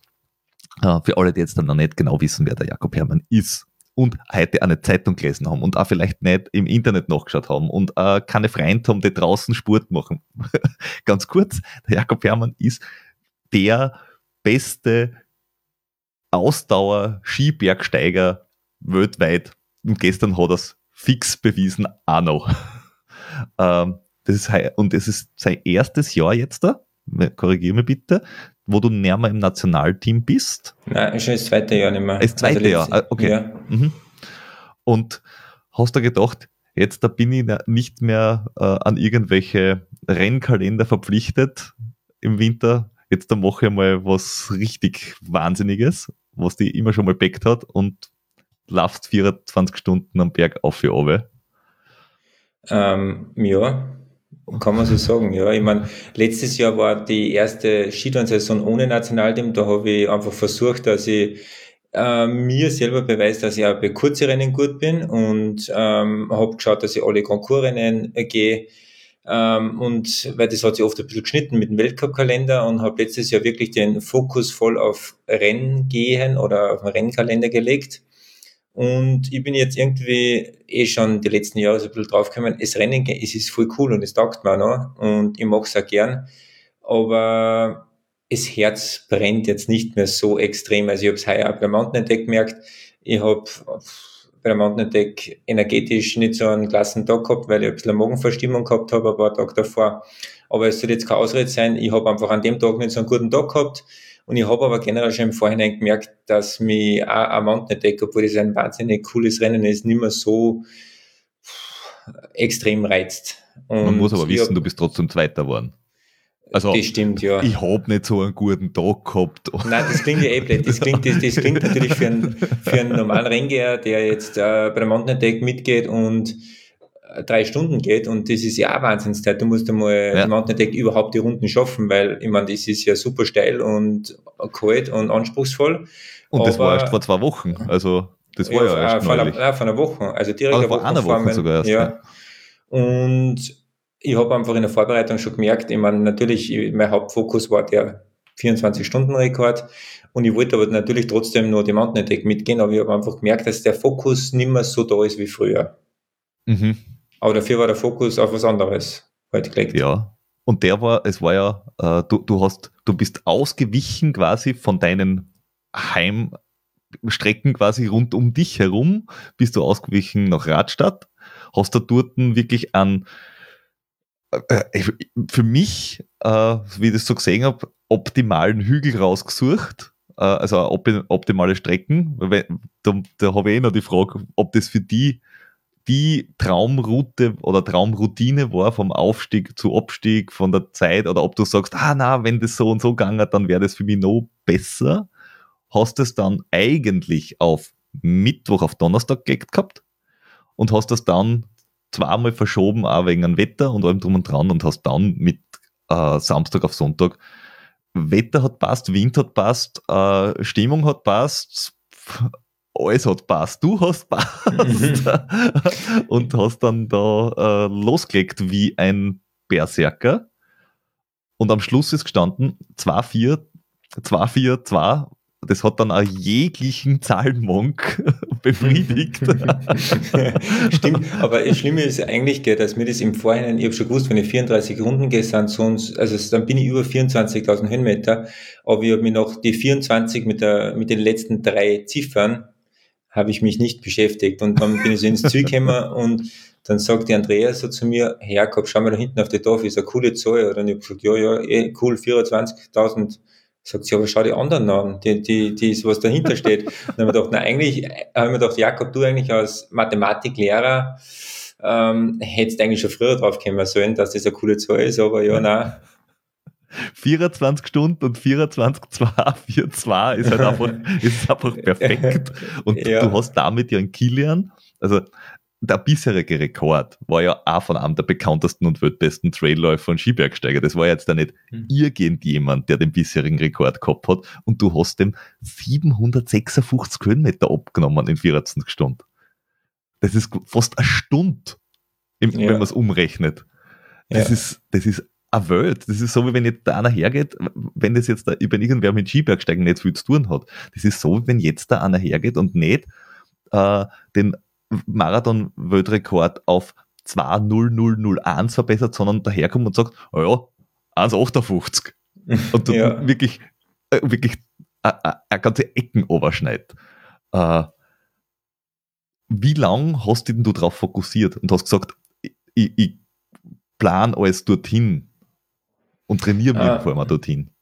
Ich meine, ich habe ja letztes Jahr, wir haben ja eh schon drüber geredet, ich habe ja letztes Jahr mich schon auf lang, längeren Distanzen probiert beim Laufen und Mhm. einfach, weil es mich interessiert hat, wie mein Körper da arbeitet. Aber dazu kann ich später nochmal was sagen, weil ich habe äh, generell ein sehr interessantes Gespräch mit Hannes Namberger gehabt, der mir auf die ersten Runden begleitet hat. Ähm, und ich habe den Fokus eigentlich schon letzten Sommer oder letzten Winter drauf gelegt und ich habe einfach gesagt, heuer will ich das machen, das ist mein großer Traum, das war immer schon ein Traum von mir. Ich wollte es ja schon mal ein paar Winter davor machen zu Corona, weil ich mir gedacht habe, da sind die Pisten leer und habe das dann einfach nicht gemacht, weil ich das nicht passend gefunden habe in so einer schwierigen Zeit. Ähm, Ja. da einfach dann einen Rekord machen, weil dann sagt einer zu dir, ich mein, ja, der eine liegt im Krankenhaus, weil er Corona hat und er macht einen 24-Stunden-Rekord. Ich meine, das ist ja auch doof und war einfach eine schwierige Zeit und dann habe ich gesagt, nein, ich mache das einfach, wenn ich nicht mehr im Nationalteam bin, wenn ich nicht mehr an einen Rennkalender gebunden bin, dann konzentriere ich mich auf das. Und ich habe das eigentlich, ähm, ja, letztes Jahr im Winter schon gesagt, dass ich das heuer mache und ich habe dann natürlich gewusst, wie ich die, wie ich funktioniere. Und ich weiß einfach, wenn ich im Oktober wie früher schon auf Ski gehe und sehr viel Höhenmeter mache, dass ich mich Anfang Jänner nicht mehr dazu motivieren kann, viel auf der Piste zu gehen. Jetzt habe ich Mhm. heuer mal, der erste Step war mal, dass ich später anfange mit Turnskiern zu gehen und davor schaue, dass ich einfach viel mit Laufen, Radlfahren am Berg gehen mache, die Umfänge. Und erst dann wirklich ähm, auf Schnee gehe, wenn wirklich ein cooler Schnee ist oder wenn ich nicht mehr weit mit dem Auto fahren muss. Und dann habe ich einfach schön langsam aufgebaut, dass ich halt, ja, mein erster Ski hat gleich 3000 Höhenmeter gehabt. Ich meine, das war für mich, für, für mich halt einfach ein normales Grundlagentraining. Für einen anderen, der bei der ersten Ski 3000 Höhenmeter geht, ist wahrscheinlich relativ viel. und habe dann einfach geschaut, dass ich kontinuierlich Woche zu Woche einfach die Umfänge steigert und habe dann Mitte Dezember habe ich mal so einen kurzen Test gemacht. Ich bin einmal 10.000 Höhenmeter bei mir im Hausberg gegangen und ich wusste, es sind, also ich wollte jetzt nicht von Werfenmengen weg, weil jetzt ich die Werfenmengen nicht mag oder den Lift nicht mag, sondern es war einfach nicht die perfekte Piste, weil ich habe da 400 Höhenmeter drinnen mit einer schwarzen Piste, die ist immer rutschig, die ist immer steil und mhm. Also da ist wurscht, da können sie auch nicht irgendwie ausweichen mit den Pistenraupen, dass die es flacher machen und da habe ich einfach gewusst, das funktioniert nicht auf Dauer, wenn ich da 24 Stunden raufgehen muss, da schieße ich mir ins Aus. Mhm. Und habe das aber dann trotzdem, die 10.000 Höhenmeter in 9 Stunden 30 habe ich da gemacht. Ähm, ich hätte jetzt einmal gesagt, die flachen Passagen, normales Grundlagentempo, den steileren Hang eher im oberen Grundlagenbereich, vielleicht auch ein bisschen drüber. Und dann habe ich gesehen, als zur, zur Erklärung, was ist, was ist bei dir Grundlage und was ist oberer Grundlagenbereich? Also da, wenn man es jetzt mit Herzfrequenz wahrscheinlich am ehesten äh, beschreiben kann. Ja, es ist relativ schwer, weil ich, ich habe zwar einen Pulsgurt immer um, aber ich schaue ganz selten auf die Herzfrequenz, weil für mich ist die Herzfrequenz ähm, sehr leicht beeinflussbar, weil wenn ich jetzt kein Abendessen habe am Vortag und vielleicht auch nicht Frühstück, dann mhm. Reagieren manche so, dass sie einen irrsinnig hohen Puls haben oder manche einen irrsinnig niedrigen Puls haben, weil einfach die Speicher leer sind. Und wenn ich aber am Vortag fünf Bier trinke und eineinhalb Pizzen ist, äh, dann habe ich am nächsten Tag super, super viel Energie, fühle mich vielleicht super gut und der Puls ist wieder anderer, als wie wenn ich anders tue. Okay. Und darum gehe ich eigentlich eher immer nach Gefühl und ähm, aber das heißt, Grundlage ist genau unter, unter der Schwelle ja, bei dir? Also alles unter der Schwelle ist Grundlage oder, oder noch viel weiter unten? Viel weiter unten. Also alles, was unter 2 Millimol Laktat ist. Okay. Mhm. Genau. Und äh, wenn ich sage, ich gehe dann ein bisschen flotter. Also ich, bei mir gibt es eigentlich nur die zwei Bereiche. Das heißt, ich mache ähm, entweder Grundlagentraining, das heißt unter zwei Millimol Laktat, wo ich wirklich stundenlang gehen kann. Oder ich mache wirklich nur kurzes, hartes Intervalltraining. Ich mache ab und zu so Schwellenintervalle, die sind dann auf der Vierer-Schwelle irgendwo so, aber das ist halt immer schwer zu sagen, weil, aber ich mache das eher nach Gefühl.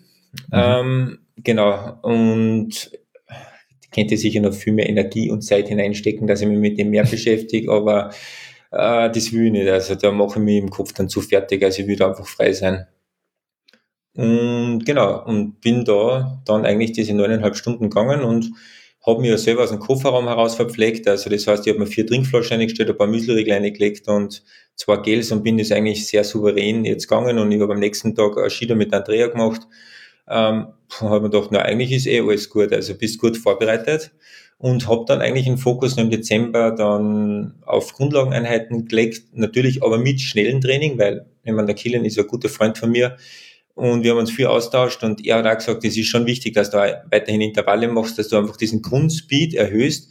Ich habe zwar gewusst, dass ich jetzt vielleicht beim Vertikalrennen nicht mehr diese Spritzigkeit habe oder bei einem ja. Ein-Stunden-Rennen, ähm, aber ich wusste, so ähm, kann ich einfach den Grundspeed erhöhen, wo ich mich einfach wohlfühle in dem Bereich, wo ich einfach lang gehen kann und diese für die 24 mhm. Stunden brauche. Ja. Und ich habe dann halt eher dann die Einheiten gesplittet, weil man muss ja ehrlich sein, du kannst in einer Woche einmal Einheit mit 10.000 Höhenmeter gehen, weil du bist dann nach drei Wochen durch.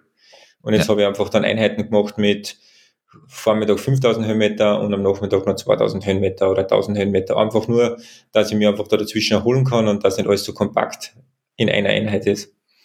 Und dann habe ich mich eigentlich super, super gut gefühlt. Ich hätte jeden Tag stundenlang gehen können. Ähm, und ja, und irgendwie dann im Jänner vor der Mountain Attack haben wir gedacht, du musst jetzt einmal das Training reduzieren. Ähm, dass du halt einfach für einen 24-Stunden-Rekord fit bist. Und ich glaube, ich habe es Gott sei Dank, war die Mountain Attack, dass ich früh genug reduziert habe, weil ich bin wirklich, mein Körper ist voll runtergefahren. Dann habe ich den Magendusel vor der Mountain Attack noch gehabt. Mhm. Und erst nach der Mountain Attack, das war ein richtiger Durchputzer, habe ich noch ein, zwei Tage so nicht so ein cooles Gefühl gehabt und dann ist das Gefühl wieder zurückgekommen, ähm, dass ich einfach den Körper wieder aufgeweckt habe mit vielleicht ein bisschen schnelleren Training, eben das Rennen mit der Mountain Attack und ja, war eigentlich dann also wirklich. Ver verpatzte Generalprobe quasi bei dem Mountain Attack, damit nachher der, ja. die Premiere richtig abgeht. So, so ja. ungefähr, ja. Na und also ich muss echt sagen, es war also von der Vorbereitung her ideal. Ich habe sehr viel im Training ausprobiert, natürlich mit Verpflegung, welche, ähm, ja, sage ich mal, was kann ich essen an Festen, ähm, das mir nicht zu viel belastet, aber mir Energie gibt. Ähm, was kann ich trinken? Ähm, wie viel Gramm Kohlenhydrate kann ich in einen Softflask eingeben, dass ich das aufnehmen kann und das nicht zu viel ist, weil man kann es ja überladen mit Kohlenhydrate oder dass du Magenprobleme kriegst. Aber dass es natürlich auch nicht zu wenig ist, weil ich bin wirklich den 24-Stunden-Rekord mit 100 Gramm Kohlenhydrate in einer Stunde gegangen. Vielleicht die letzten zwei Stunden, also die letzten zwei Stunden, naja, vielleicht da, also das muss ich mir erst genau anschauen, weil da habe ich dann äh, die letzten vier Stunden habe ich dann mein Konzept ein bisschen ähm, ja, verworfen, weil ich einfach gemerkt habe, ich will kein Reis mehr essen, ich will keine Kartoffeln mehr essen. Und bin dann auf andere Sachen umgestiegen, wie Pringles, Pringles mit Red Bull und Gel. Ich, ich also würde sagen, da muss ich ein bisschen graben. Eigentlich wollte ich da später erst dazukommen. Ja. Aber das mit der Ernährung, der war eigentlich ein Punkt, weil ich war mit einem, du hast ja ein relativ kleines Betreuerteam gehabt, also die Andrea mhm. hast du gehabt und dann einen, einen guten Freund, der früher auch Ultra gelaufen ist und der mhm. quasi da für, für Zucht und Ordnung gesorgt hat mhm. an der mhm. Bergstation mhm. und, und in Lindy, der unten geschaut hat, dass ja. alles funktioniert hat. Ähm, also da waren wirklich nur, ja, ich würde mal sagen, eineinhalb Handvoll Menschen, die die quasi umsorgt haben. Mhm. Und einige Begleiter und Unterstützer, mhm. die halt wirklich geschaut haben, dass sie mit dir rauf und runter sind, was, mhm. was wahrscheinlich im Kopf super war. Aber bei Ernährung habe ich mit ihm auch gesprochen und er gesagt, naja, das war schon ein Punkt, man merkt schon, dass du, dass du Vollprofi bist, weil du hast außer einer absurden Menge an Gels, äh, ein paar Kartoffeln, ein bisschen Reis ein paar Chips, halt auch nichts zu dir genommen, aber trotzdem geschaut, dass deine dass deine Kohlenhydratmenge pro Stunde passt. Mhm. Also, dass du nicht nichts isst, mhm. weil es dann gerade nicht schmeckt, aber auch nicht irgendwie eine schaufelst, weil, was nicht, Abendessenzeit ist oder so irgendwas. Mhm. das, sondern, dass du das einfach beinhart durchzogen hast. Nein, ich habe wirklich eine Excel-Liste gemacht und habe die Runden aufgeschrieben Mhm. Und ich habe gewusst, pro Runde will ich einen 300 Milliliter Softflask haben. Und ich habe mit zwei verschiedenen Pulver gearbeitet und es war in einem Softflask waren genau 40 Gramm Kohlenhydrate drinnen. Mhm. Und ich habe gewusst, ähm, ich habe dann immer so abgewechselt, ähm, dass ich einfach mit Gels gearbeitet habe, dass ich da mindestens, weil eine Runde habe ich kalkuliert mit 45 Minuten, ich war eh meistens drunter. Aber das heißt. Hochkomma meistens Hochkomma, also immer. ich glaube, du Oder hast immer. eine einzige Runde gehabt, die drüber war. Weil die erste ja. Runde war ja absurd schnell in 30.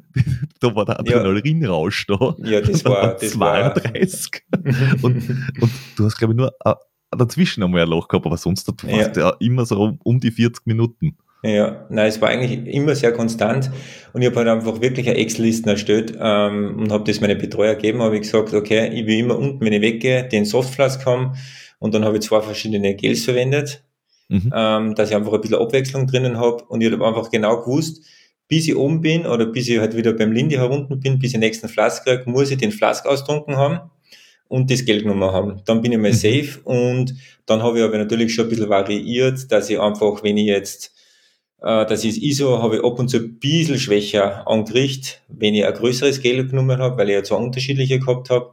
Oder wenn ich einfach mal was Festes gegessen habe, wenn ich einen Riegel oder so dabei gehabt habe.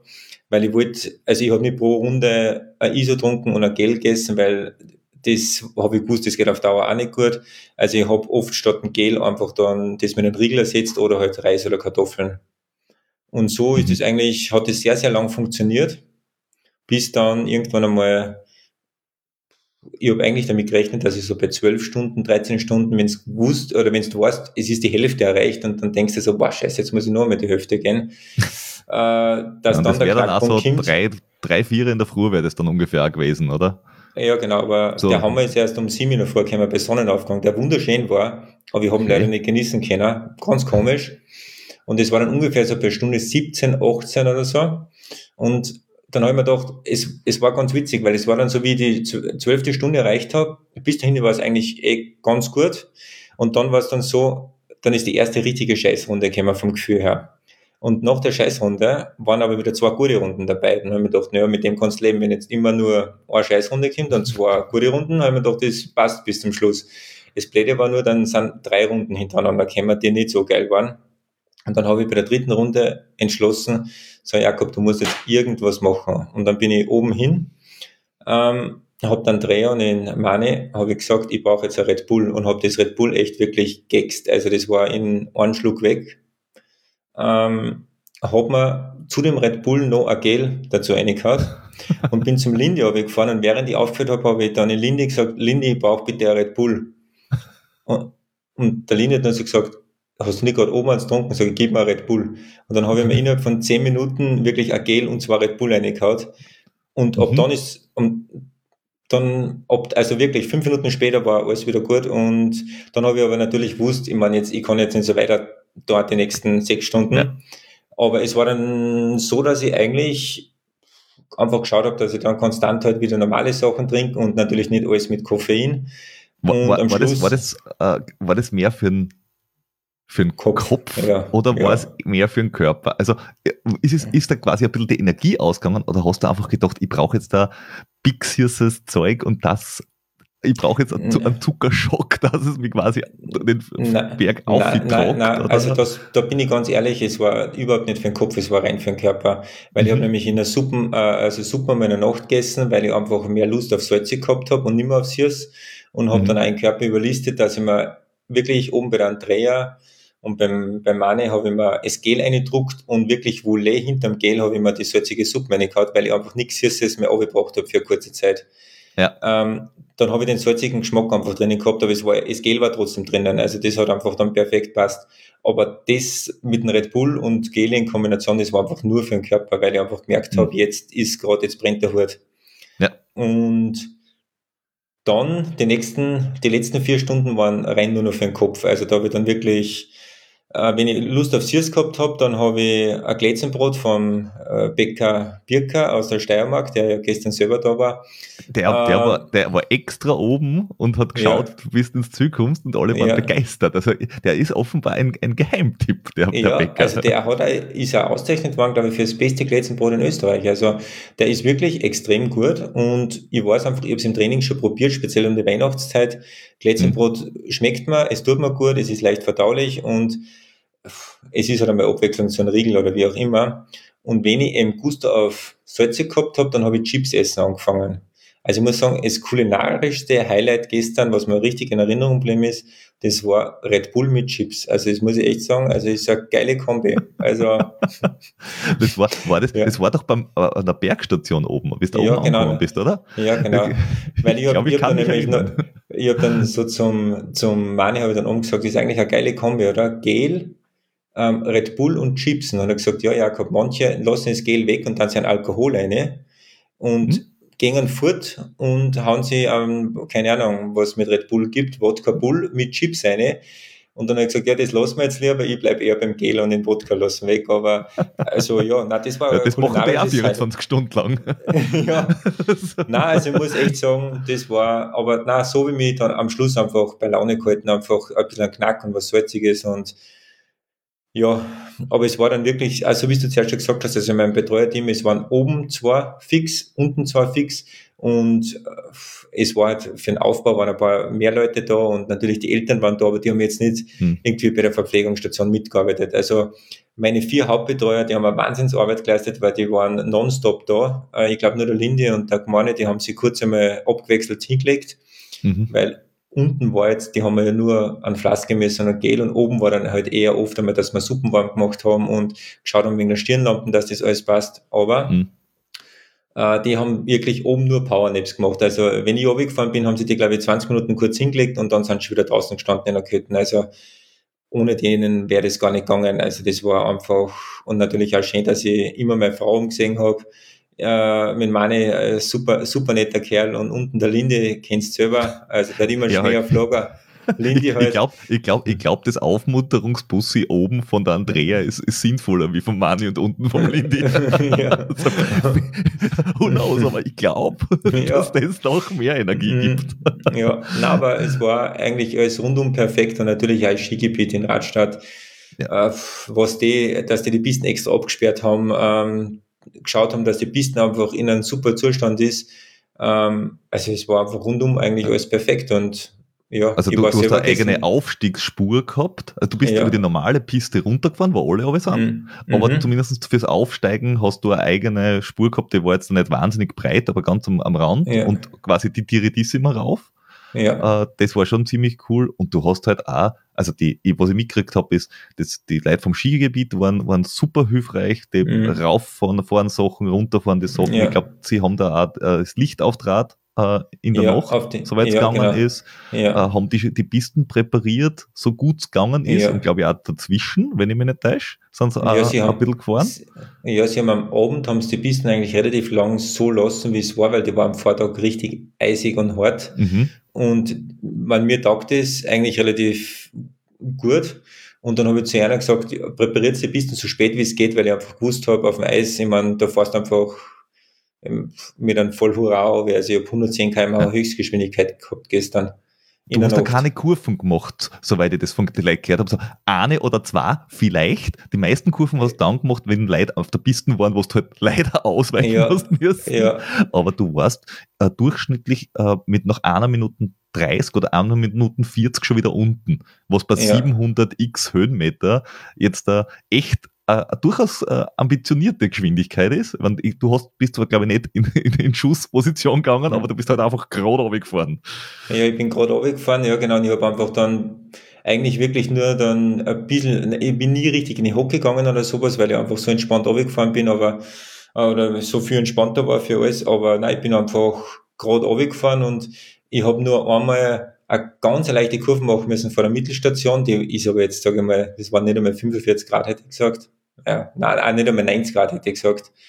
Und unten habe ich den Ziehweg halt immer treffen müssen. Er war ein kurzer Ziehweg und das war vielleicht auch 90 Grad Kurven. Also, Mhm. aber sonst war sie wirklich echt irritissima und ja, war eigentlich, ja, ziemlich gut. Da, da haben sie die, deine, deine zahlreichen Begleiter rauf und runter schon auch anstrengen müssen. Erstens, dass oben gleich schnell wechseln und dass sie ja noch auch beim Obifahren mitkommen. Weil du Mhm. hast ja, du hast ja, äh, also du hast den, den ähm, Hannes Namberger dabei gehabt. Die Rosanna Mhm. Bucher war am zweiten Tag dabei. Mhm. Es waren äh, ein Teil vom Nationalteam äh, ist Mhm. mit rauf und runter äh, gegangen. Mhm. Und alle haben einhellig gesagt, naja, viel schneller hätten sie es jetzt da nicht gehen können, ein, zweimal. Also viel, viel hätten sie da nicht abgenommen, obwohl du schon x Stunden Vorbelastung gehabt hast. Der Tom Reichel war dabei, die, ja. die Heidi Schwarz war dabei, ja. der Sebastian Falkensteiner und seine Freundin waren dabei. Also da waren ja wirklich, ich weiß nicht, wie viele Leute das da mit dir mit auf und oben gegangen sind. Ja?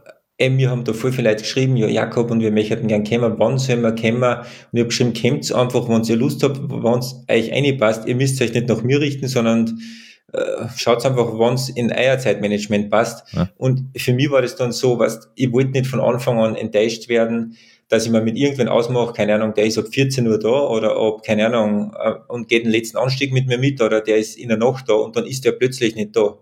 Den Mhm. Druck wollte ich mir einfach nehmen. Ich wollte einfach nur mich überraschen lassen und ich habe auch gewusst, ich trainiere zu 99 Prozent allein und ich habe gewusst, ich kann mich allein beschäftigen, ähm, auch wenn es monoton ist und das brauche ich ab und zu, dass ich einfach für mich allein Anstiege gehe. Ähm, und in der Nacht, wobei in der Nacht bin ich mir vier, fünf Stunden allein gegangen, das war dann schon relativ lang, muss ich sagen. Also, Mhm. aber es war echt ähm, ja gut, dass immer wieder mal so ja unterschiedliche Leute kommen, sondern auch Leute kommen sind, mit denen ich gar nicht gerechnet habe. Also äh, total nett. Ja, Ja. also Äh, und Der, der Philipp Reiter ist ja nachher auch mit Ja. aufgegangen, gerade wie es Mhm. mir so semi-gut Mhm. gegangen ist. Ja, Weil der der war ja die ganze Zeit da, glaube ich. Also der war, Ja, glaube ich, genau. die, von Anfang bis Ende mit dabei und hat das Ganze auch filmisch dann auch für Dynafit, die das Ganze ja auch unterstützt haben, äh, ja. äh, Genau, für. Dynafit, und Sunter, genau. Und er hat meinen Mhm. äh, Instagram-Account übernommen und hat da alles gemacht. Also, ähm, und der war, ich habe immer gewusst, also wenn irgendwo der Hut brennt, dann brauche ich nur ganz kurz meine Betreuer sagen, ich brauche wen zum Mitgehen. Und dann war der Philipp wieder gesprungen. Und der Philipp ist dann in der Nacht einmal mit der Drohne geflogen und der Philipp ist komischerweise genau zu dem Punkt gekommen, da wo es mir nicht so gut gegangen ist. Und dann ist es raus, äh, oder umgestiefelt zu mir und hat gesagt, und Jakob, wie haben wir es? Dann sage ich, ich weiß nicht, ist nicht gerade so geil. Und dann hat er zu mir gesagt, Jakob, du bist jetzt seit 17 Stunden unterwegs. Du kannst es dir jetzt aussuchen, wobei eigentlich nicht, aber du kannst es auf nächstes Jahr verschieben und dann musst du aber jetzt dann noch einmal 17 Stunden gehen, bis du wieder wahrscheinlich am gleichen Punkt bist, wo du jetzt bist. Und da musst trotzdem mal sieben Stunden gehen. Oder du ziehst jetzt einfach durch und gehst jetzt einfach nur sieben Stunden, weil du schaffst es sowieso. Und dann habe ich gesagt, Philipp, ich kenne mich aus, ich gehe eh weiter. Ich schaue einfach, dass ich da jetzt den Hügel wieder aufkomme. Und das war irgendwie so, das, was mir so in Erinnerung geblieben ist, wenn man so gedacht hat, er hat wieder die richtigen Worte gefunden. Er kennt mich halt einfach. Also, ja. Du kannst schon aufhören, aber du weißt genau, dass es blöd ist. ja, eben. Und äh, ich, ich habe aber nie dran gedacht, dass ich aufhöre, weil erstens einmal, ich habe mir natürlich selbst, war nicht geplant, aber ein bisschen einen Druck auferlegt, weil natürlich extrem viel Leid sie angekündigt haben, dass sie kommen. Dann waren natürlich Sund und Dynafit, meine Hauptsponsoren von dem Event, waren einfach da. Und alleine wegen meinen Betreuern hätte ich mir nicht mehr traut, dass ich zweifelt, ob ich das jetzt schaffe oder nicht, weil ich meine, die sind die ganze Nacht in der Küche gestanden heraus, haben sie den A aufgerissen für mich. Und dann war mir eigentlich klar, Jakob, du gehst bis Sonntag um 15 Uhr, dass du mit denen alle gemeinsam ein Bier trinken kannst. Also, und dass man feiern kann. Also, das war, die, die Frage habe ich mir eh nie gestellt. Aber trotzdem, es war, ja. Die, die haben, sie, die, so haben cool. auch alle, die haben sie aber auch alle die ganze Zeit äh, mhm. äh, für, bei jeder Runde, glaube ich, für mhm. die mitgefreut. Also egal ja. mit wem ich oben oder unten geredet habe, es waren ja. alle total begeistert, wie, wie du das durchziehst. Ich meine, es war aber es war halt schon so maschinenlike, weil du hast jede Runde gleich hingenagelt, quasi von, von der Zeit. Du bist da raufgegangen. Ich, ich bin eine Runde mitgegangen nebenher und also ich habe geschnauft wie Jim die Lokomotive, die Heidi hat ein bisschen geschnauft und du bist da gemütlich im Grundlagentempo aufmarschiert nach 20 Stunden. Und ich gedacht, na gut, das ist schon hart. Vor allem, äh, man muss halt schon sagen, du hast mehr als 1000 Höhenmeter pro Stunde gemacht und das 24 Stunden lang. Und 1000 ja. Höhenmeter pro Stunde machen die meisten Menschen, wenn sie gut trainiert sind, also nicht ein bisschen trainiert, sondern wirklich gut trainiert, machen das einmal für zwei Stunden, für drei Stunden im Training. Aber dann ist ja. final. Ja, und die Frage ist halt auch, ich meine, es sind halt knapp über 1000 Höhenmeter in einer Stunde mit raufgehen, wechseln und runterfahren. Genau, das du hast eigentlich dazu, also 1300 oder so pro Stunde, glaube ich, gemacht, ja. weil, du, weil ja. du ja immer 40 Minuten ungefähr raufbraucht hast mhm. und dann der, dieser Übergang, was ich so gesehen habe, waren immer so um die drei Minuten, vier Minuten, mhm. sprich Essen, runterfahren, also Fell, Fell äh, runter, Essen, ja. runterfahren, für wieder auf und dann wieder rauf. Ja. Ah, das, das war schon, also da hat man echt gemerkt, dass du ich weiß zwar nicht, wie, wie genau du gegangen bist bei der Planung, aber dass du exakt immer gewusst hast, wann du was gemacht hast. Und du hast ja auch beim Equipment Menschen überrascht. Weil, äh, was hast du eigentlich, damit man so ein bisschen einen Überblick hat, was hast du an Equipment mitgehabt oder angehabt und mhm. was hast du alles tauscht?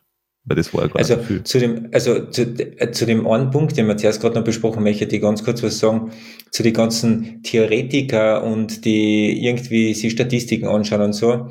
Ich habe wirklich, also auf meiner Uhr habe ich eigentlich nur immer wirklich die aktuelle Zeit oben gehabt und die aktuellen Höhenmeter. Und ich habe gewusst, die Uhr zeigt ein bisschen mehr an pro Anstieg, wie es wirklich ähm, ausgemessen worden ist. Das ist mhm. wahrscheinlich durch einen, Stock, durch einen Stockeinsatz, du hast die Uhr ja. ja doch am Handgelenk oben, nimmst du automatisch mehr Höhenmeter. Und ich habe einfach gewusst, du musst ein bisschen was abziehen ähm, und ich habe die Zeit.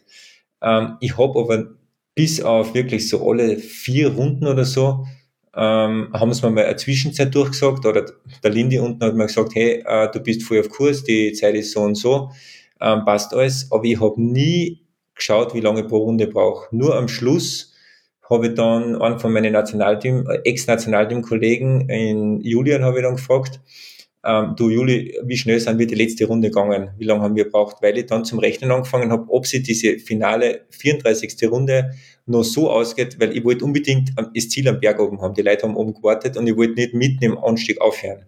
Ja. Und dann habe ich schon zum Rechnen angefangen am Schluss Und ich bin ja die letzten Runden dann wieder schneller gegangen, weil ich einfach bei der letzten Runde safe sein wollte, dass ich mir halbwegs mündlich aufgehen kann mit alle. Und ähm, also wirklich, ich bin komplett nach Körpergefühl gegangen. Also ich sage mal so, wenn ich mich gut gefühlt habe, bin ich schneller gegangen. Wenn ich mich nicht so gut gefühlt habe, bin ich automatisch langsamer gegangen. Also, nicht das viel. Nicht, also das waren immer ja, so plus minus eineinhalb Minuten. Nein, eh, und natürlich, und die, oft waren die langsameren Zeiten auch so, dass ich da mal pinkeln gegangen bin oder sowas, oder vielleicht, ähm, ja, ich habe ja auch nicht, ich meine, jetzt sind wir bei deiner nächsten Frage, ich habe ja auch nicht viel Material gewechselt. Also ich bin 24 Stunden mit dem gleichen Schuh, mit den gleichen Socken, mit der gleichen Unterhose, mit dem gleichen Rennanzug, gleichen T-Shirt und gleiche Handschuhe gegangen. Ich mhm. habe nie Handschuhe gewechselt zum Beispiel, auch, was jeden verblüfft, verblüfft hat. Genau. Und ich habe eigentlich nur, ähm, bis finster geworden ist, habe ich einen Helm mit Stirnlampe ähm, angenommen, da habe ich Stirnbandel gewechselt. Mitten in der Nacht habe ich dann noch einen anderen Helm angenommen mit, Stirn, mit einer anderen Stirnlampe. Da habe ich wieder Stirnbandel gewechselt und wie es dann hell geworden ist, habe ich wieder den anderen Helm genommen ohne Stirnlampe und da habe ich wieder Stirnbandel gewechselt. Also eigentlich dreimal Stirnbandel gewechselt, aber es war wurscht gewesen, wenn ich die Stirnbandel aufgehabt hätte. Also ich hätte das nicht gespürt, mir war es wurscht gewesen. Es war einfach wurscht. Also und vom Equipment her, ich habe nur die Verpflegung mitgehabt mit mir und halt einen Trecker und die und eine Backup-Uhr habe ich noch eingesteckt gehabt ähm, und die Uhr am Handgelenk. Hm. Ja, und, ja. und, du hast, ich, ich glaube, du hast nicht nur, also du hast normalerweise hast du ja links ein Föhr drauf, rechts ein Föhr drauf, eh klar. Ja. Äh, und davon hast du mehrere, glaube ich, gehabt.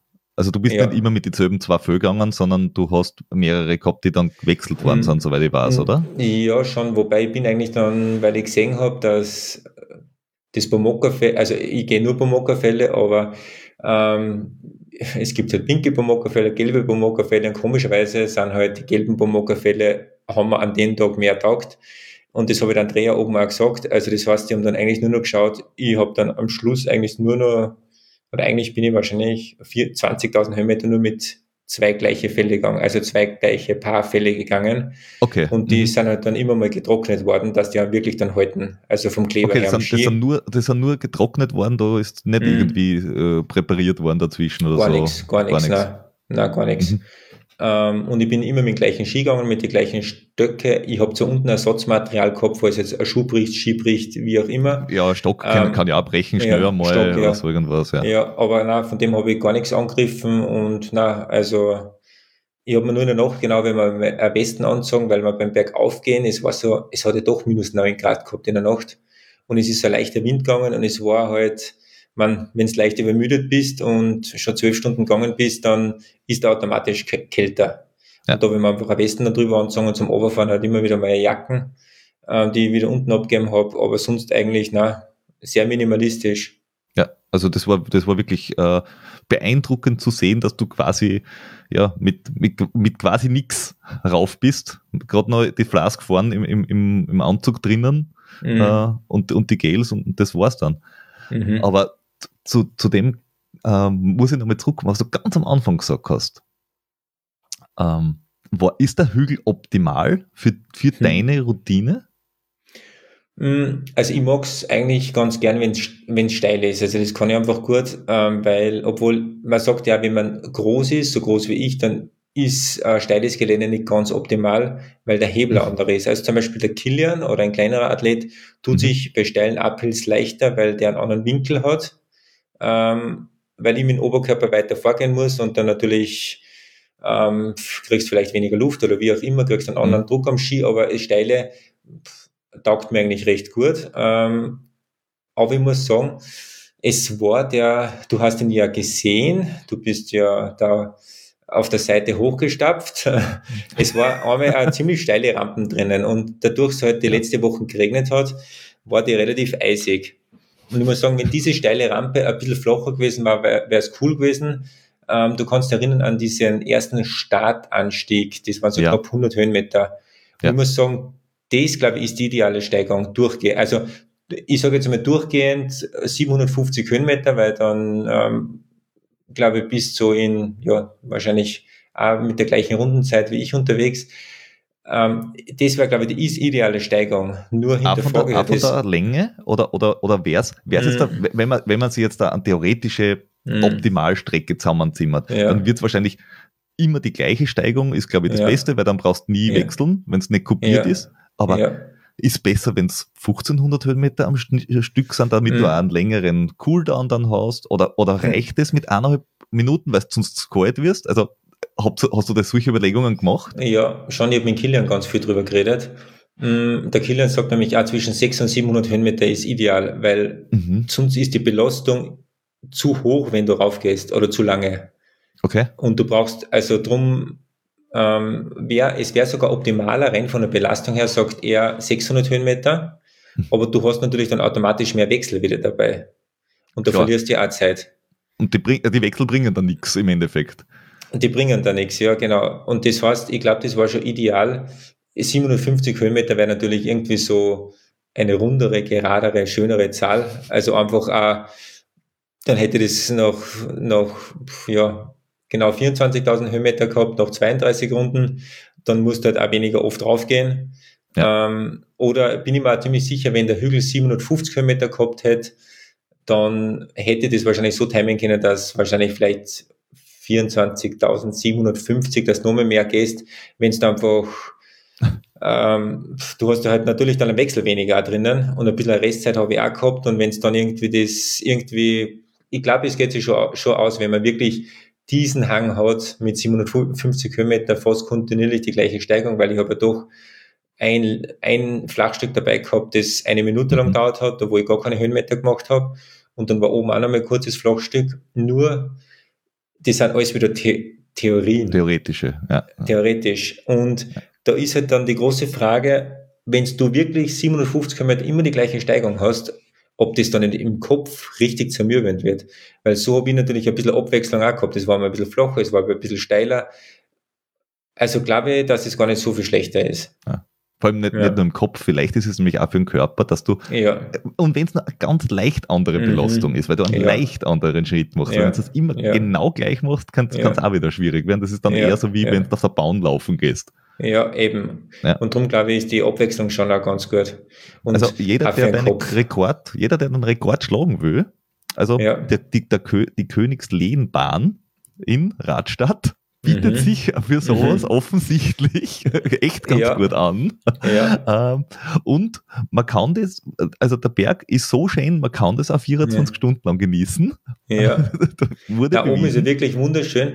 Nur man muss natürlich sagen, ähm, die Bergbahnen sind extrem entgegengekommen, weil es gibt eine offizielle Aufstiegsroute, die natürlich nicht auf der Piste ist. Hm. Das heißt, der Bereich ist extra für mich abgesperrt worden. Ähm, und es ist jetzt nicht, also wenn ich jetzt in Zukunft da in Rostock Skitour gehe, dann gehe ich über die offizielle Skitourenroute rauf und nicht über die Pisten, weil es einfach verboten ist über die Pisten. Also das heißt, die sind mir da schon extrem entgegengekommen. Und ähm, es war halt jetzt für den Rekord. Genau. Aber wo, wo Ja. ist heutzutage noch Pisten gehen erlaubt, direkt auf der Piste? Also ich Ja. kenne eigentlich nicht wirklich was. Aber ja, nein, und Aussicht ist ja schön oben, also ja. Ist, ist eigentlich ganz cool. Mhm. Wie, du hast vorher noch erwähnt, deine, du hast nie die Schuhe und nie die Socken gewechselt. Wir haben ja Mhm. gestern kurz geplauscht. War das immer so geplant oder war es ab einem gewissen Punkt auch, wenn ich nicht reinschaue, dann ist es nicht so schlimm? Ja, also ich habe ganz genau gewusst, also ich, ich habe genau gewusst, wenn der Schuh nicht bricht, dann ähm, oder irgendwas, irgendwas ein Materialdefekt ist, dann ziehe ich den Schuh nicht aus. Weil, Mhm. ich meine, du musst dir jetzt einmal vorstellen, wenn es jetzt in der Nacht oder sowas oder nach zwölf Stunden um drei Uhr in der Früh, wo es eh schon kalt ist, in, die hinsetzen musst, dann kühlst du noch mehr aus, dann musst du den ganzen Schuh ausziehen. Du hast nasse Füße, weil die Socken sind automatisch nass. Du musst wieder einen trockenen Socken anziehen, einen langen, einen langen Skilansocken und dann wieder in den Schuh rein. Nicht nur, dass man Zeit verliert. Um das geht's mir gar nicht so. Vielleicht ist das dann wieder ein frischeres Gefühl und du könntest besser gehen. Nur ich wollte es einfach nicht, weil ich gewusst habe, ich will mich ja nicht hinsetzen. Ich bin ja in die 24 Stunden, habe ich mich nicht einmal, einmal hingesetzt, weil ich da aus dem Rhythmus komme. Ähm, aber ähm, ich habe dann schon so ab 20.000 Höhenmeter habe ich gewusst, jetzt darf der Schuh gar nicht mehr brechen, weil du darfst nicht mehr aus den Schuh rausgehen, weil ich habe einfach schon gemerkt, dass die, dass es sicher Minimum zwei Blasen links und rechts gibt, leider am Fußballen unten. Mhm. Und das habe ich einfach versucht zu ignorieren, dieses nette Gefühl da in meinen Schuhen. ähm, und gestern dann, nachdem wir da oben dann noch nicht gefeiert haben und uns zusammengesetzt haben, ich wollte mir eigentlich ehrlich gesagt nicht einmal umziehen oder den Schuh rausziehen, weil ich einfach gewusst habe, wenn ich da, in, in wurscht in welchen Schuh das du jetzt anziehst, es ist einfach grausam. Und es war zwar eh nicht so schlimm, also ich habe wirklich mit mehr gerechnet, mit Blutblasen und was darüber, also es war dann gar nicht einmal so schlimm, aber die fürs, also heute in der Früh muss ich sagen, sie sind ein bisschen angeschwollen, es sind Blasen da, aber ich bin energetisch, geht's mir eigentlich gar nicht so schlecht, also ich habe keinen Muskelkater, gar nichts. Ich bin froh, dass ich jetzt heute Blasen habe, weil sonst war ich auf die blöde Idee gekommen, dass ich halt vielleicht eine Sonnenaufgangstour mache, weil ich schon um fünf wieder munter war. hat sich eigentlich alles erübrigt, wie ich heute um fünf in der Früh munter geworden bin und ich habe aufs Klo müssen und ich bin aufgestanden, bin wohl auf meine Blasen gestiegen am Fußball und dann habe ich gewusst, okay, Jakob, du ziehst ja keine Turnschuhe an. und ja, aber sonst geht's mir eigentlich erstaunlicherweise echt sehr, sehr gut. Frage ist halt, ob der Hammer erst morgen kommt oder heute in der Nacht, dass ich mich richtig platt fühle, aber na, Andrea und ich waren eine nette Runde spazieren in Werfenwegen in der Sonne heute und genau.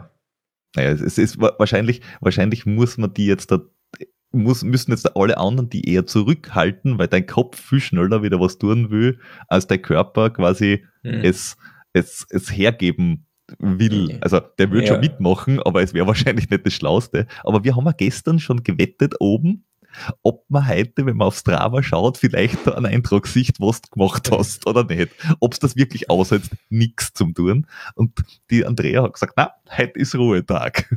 Ja. Aber ne, nicht lang, weil du bist äh, demnächst, also es ist ja nicht so, dass du jetzt da sagst, passt, äh, mhm. Weltrekord ist erledigt, 2024, mhm. Finish. Ich, mhm. ich komme zwar 25 wieder, sondern du hast ja mhm. jetzt da, ich weiß gar nicht, wann genau es startet, oder ich weiß nicht, ob der, der, der der, das Datum fix ist, mhm. aber du willst ja auch nochmal äh, Coast to Coast machen äh, mhm. in die Pyrenäen, so von mhm. West nach Ost. Mhm. wann ist das jetzt da genau? Eigentlich schon wieder, also nicht die Woche, sondern nächste Woche starten wir dann am Montag mhm. in den Pyrenäen, dass wir die Pyrenäen durchqueren. Also wir werden am Anfang noch, es ist Servus TV dabei, ähm, mhm. bei Bergwelten wird okay. es dann entweder Ende heuer oder ähm, Anfang nächstes Jahr dann gespielt, werden wir ähm, da ein paar Drehtage einlegen, so ist rundherum filmen und das heißt, Mitte nächster Woche werden wir dann, glaube ich, wirklich mit dem Projekt starten. Es hat sich ein bisschen geändert, weil da unten der Klimawandel noch drastischer ist wie bei uns. Ähm, das heißt, es ist noch weniger Schnee, es ist bis 2000 Meter rauf eigentlich so gut wie kein Schnee. Okay. Das heißt, wir fahren jetzt ähm, vom Mittelmeer zum Atlantik mit dem Radl Mhm. Ähm, das sind 1000 Kilometer und ich glaube 25.000 Höhenmeter mit dem Gravelbike und ähm, gehen auf die acht coolsten Berge in den Pyrenäen, also wirklich ah, höchster okay, Berg der Pyrenäen, okay. und höchster Berg dabei? Andorra. Also du und? Der Reit und der Philipp, der Reiter. Und der Philipp, okay.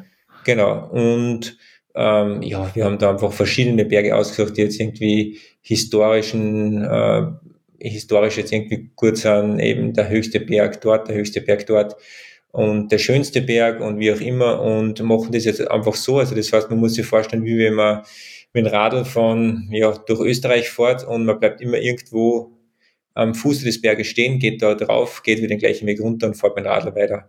Ja, und geplant wäre gewesen. Klingt da geil. Ja, es ist voll geil, es ist ja mal komplett ja. was anderes und ähm, genau, wir ich, ich habe uns noch ein Highlight eingebaut. Ähm, wir wollen ja nicht nur die spanischen oder die französischen Pyrenäen beleuchten, sondern beide Seiten. Das heißt, wir werden so ab der Hälfte auf die spanische Seite weg, na, auf die französische Seite französische. wechseln. Mhm. Ja.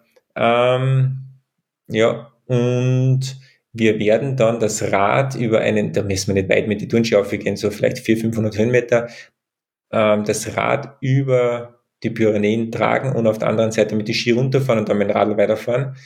Ähm, weil wir wollen cool. ja auch, es sind, es sind ja alle Bässe, natürlich äh, hohen Bässe, wo wir drüber könnten, sind gesperrt. Und wir haben ja. gesagt, wir fahren mit keinem Radl durch einen Tunnel durch, weil das ist ja ein künstliches Hilfsmittel. Ja. Ich meine, Straßen sind auch künstliches Hilfsmittel, wenn man es genau nimmt, aber na, also wir haben gesagt, Tunnel nehmen wir auf gar keinen Fall. Und dann habe ich gesagt, ja, dann tragen wir das Radl einfach einmal über die Pyrenäen drüber, von, einer, von Süden auf Nord. Ja und fahren hinten runter und fahren dann mit dem Radl wieder dort weiter. Und das werden wir machen. Das ist so der Plan mal und dann schauen wir. Das klingt, klingt sehr, sehr äh, äh cool. Und wenn es äh, wenn's mit TV-Team begleitet hat, gibt es mhm. sicher gute Bewegtbilder. Mhm. Wenn der Philipp dabei ist, gibt es garantiert, mhm. auch, also ohne, ohne Kamera-Equipment geht der, glaube ich, nicht einmal aufs, aufs Klo. ich glaube, der hat das immer mit, einfach irgendwo ja. unterm Arm oder so. Ja. Äh, und ich, ich, bin schon, ich bin schon total gespannt, was da rauskommt und äh, freue mich schon. Ja. Das wird, das wird ja, schön. also das wird, das wird mega cool. Und einmal ganz was anderes, was vom weg, richtig weg vom Rennen gehen oder wirklich von eine Stunde, zwei Stunden Performance, sondern wirklich einmal ein Adventure, ein Abenteuer. Ähm, ja. ja, also ich freue mich schon richtig drauf. Und es ist ja auch nicht so, dass wir jetzt dann, dass da, Entschuldigung, ein, dass das keine sportliche Leistung ist. Du musst ja trotzdem einmal in zehn Tagen 1000 Kilometer mit Radl fahren, 25.000 Höhenmeter machen Plus, dass du halt acht Gipfel auch noch mit Turnschuh mitmachst, wo halt auch noch einmal 25.000, 30.000 Höhenmeter zusammenkommen. Also wir werden es eher so ja. machen. Ähm, Radlfahren um 6 in der Früh ist jetzt nicht so geil, finde ich. Also wir haben gesagt, wir werden eher so machen, dass wir immer schauen, dass wir möglichst weit mit dem Rad kommen, in der Früh den Berg machen, mhm. dann wieder runter und dann steigen wir aufs Radl und dann fahren wir wirklich so lang, wie es geht, dass wir am nächsten Tag wieder mit die Turnschuhe weggehen können. Ja. Weil Nein, das, das, halt echt, ist eigentlich logisch, ist eigentlich eh logisch, aber. Es ist halt kein Wettkampf, aber es ist, es ist halt mhm. ein, ein, richtiges uh, ja, Adventure Race, ja, das voll. halt dann filmisch begleitet wird. Aber im Endeffekt uh, macht es ja eigentlich an, an ja, eine Expedition im Endeffekt. Ja, das, genau. das finde ich, das find ich ziemlich, ziemlich cool und ja gut, dann geht es für dich ja ohnehin äh, irgendwann in die Trail-Saison. Aber das, ja. das hebe ich mir für ein späteres Mal auf, weil da werde ich sicher ja. auch nochmal äh, kurz ja, fragen gerne. müssen, was, was als so, was dir alles so unterkommt noch dieses Jahr. Ja. Aber weißt du was, Peter? Vielen, vielen Dank, dass du gestern da warst. Es hat mich sehr gefreut. Sehr, sehr gerne. Äh, also das, das war mir Anliegen, dass ich zumindest äh, für ein paar Stunden äh, vorbeikomme. Voll cool. Das, das, das wollte ich unbedingt äh, miterleben, weil für mich ist das, ist das Ganze gestern sicher auch in einer Liga gewesen, weil dass man dabei ist, wenn die Andrea Meyer äh, das äh, gut holt äh, bei der WM. Also das ist von der Leistung her same level. Und wenn sowas in Österreich passiert und wenn das äh, so, so ein lieber Mensch macht, wie du das machst, dann muss man einfach dabei sein. Da hilft es halt einfach nichts. Und ich habe mir schon gedacht, du bist nur vorbeigekommen, dass du mal mit mir ein Bier trinken kannst. Was wir dann nicht gemacht haben. Ja, weil du nicht mitgegangen bist. wir, wir, sind ja alle in die Schirmbeine gegangen, du nicht. das, das war alles schon voll, aber wir ja. werden das nachholen. Ja. Ich, weiß, ich weiß ja, wo du wohnst. Ja, eben, eben.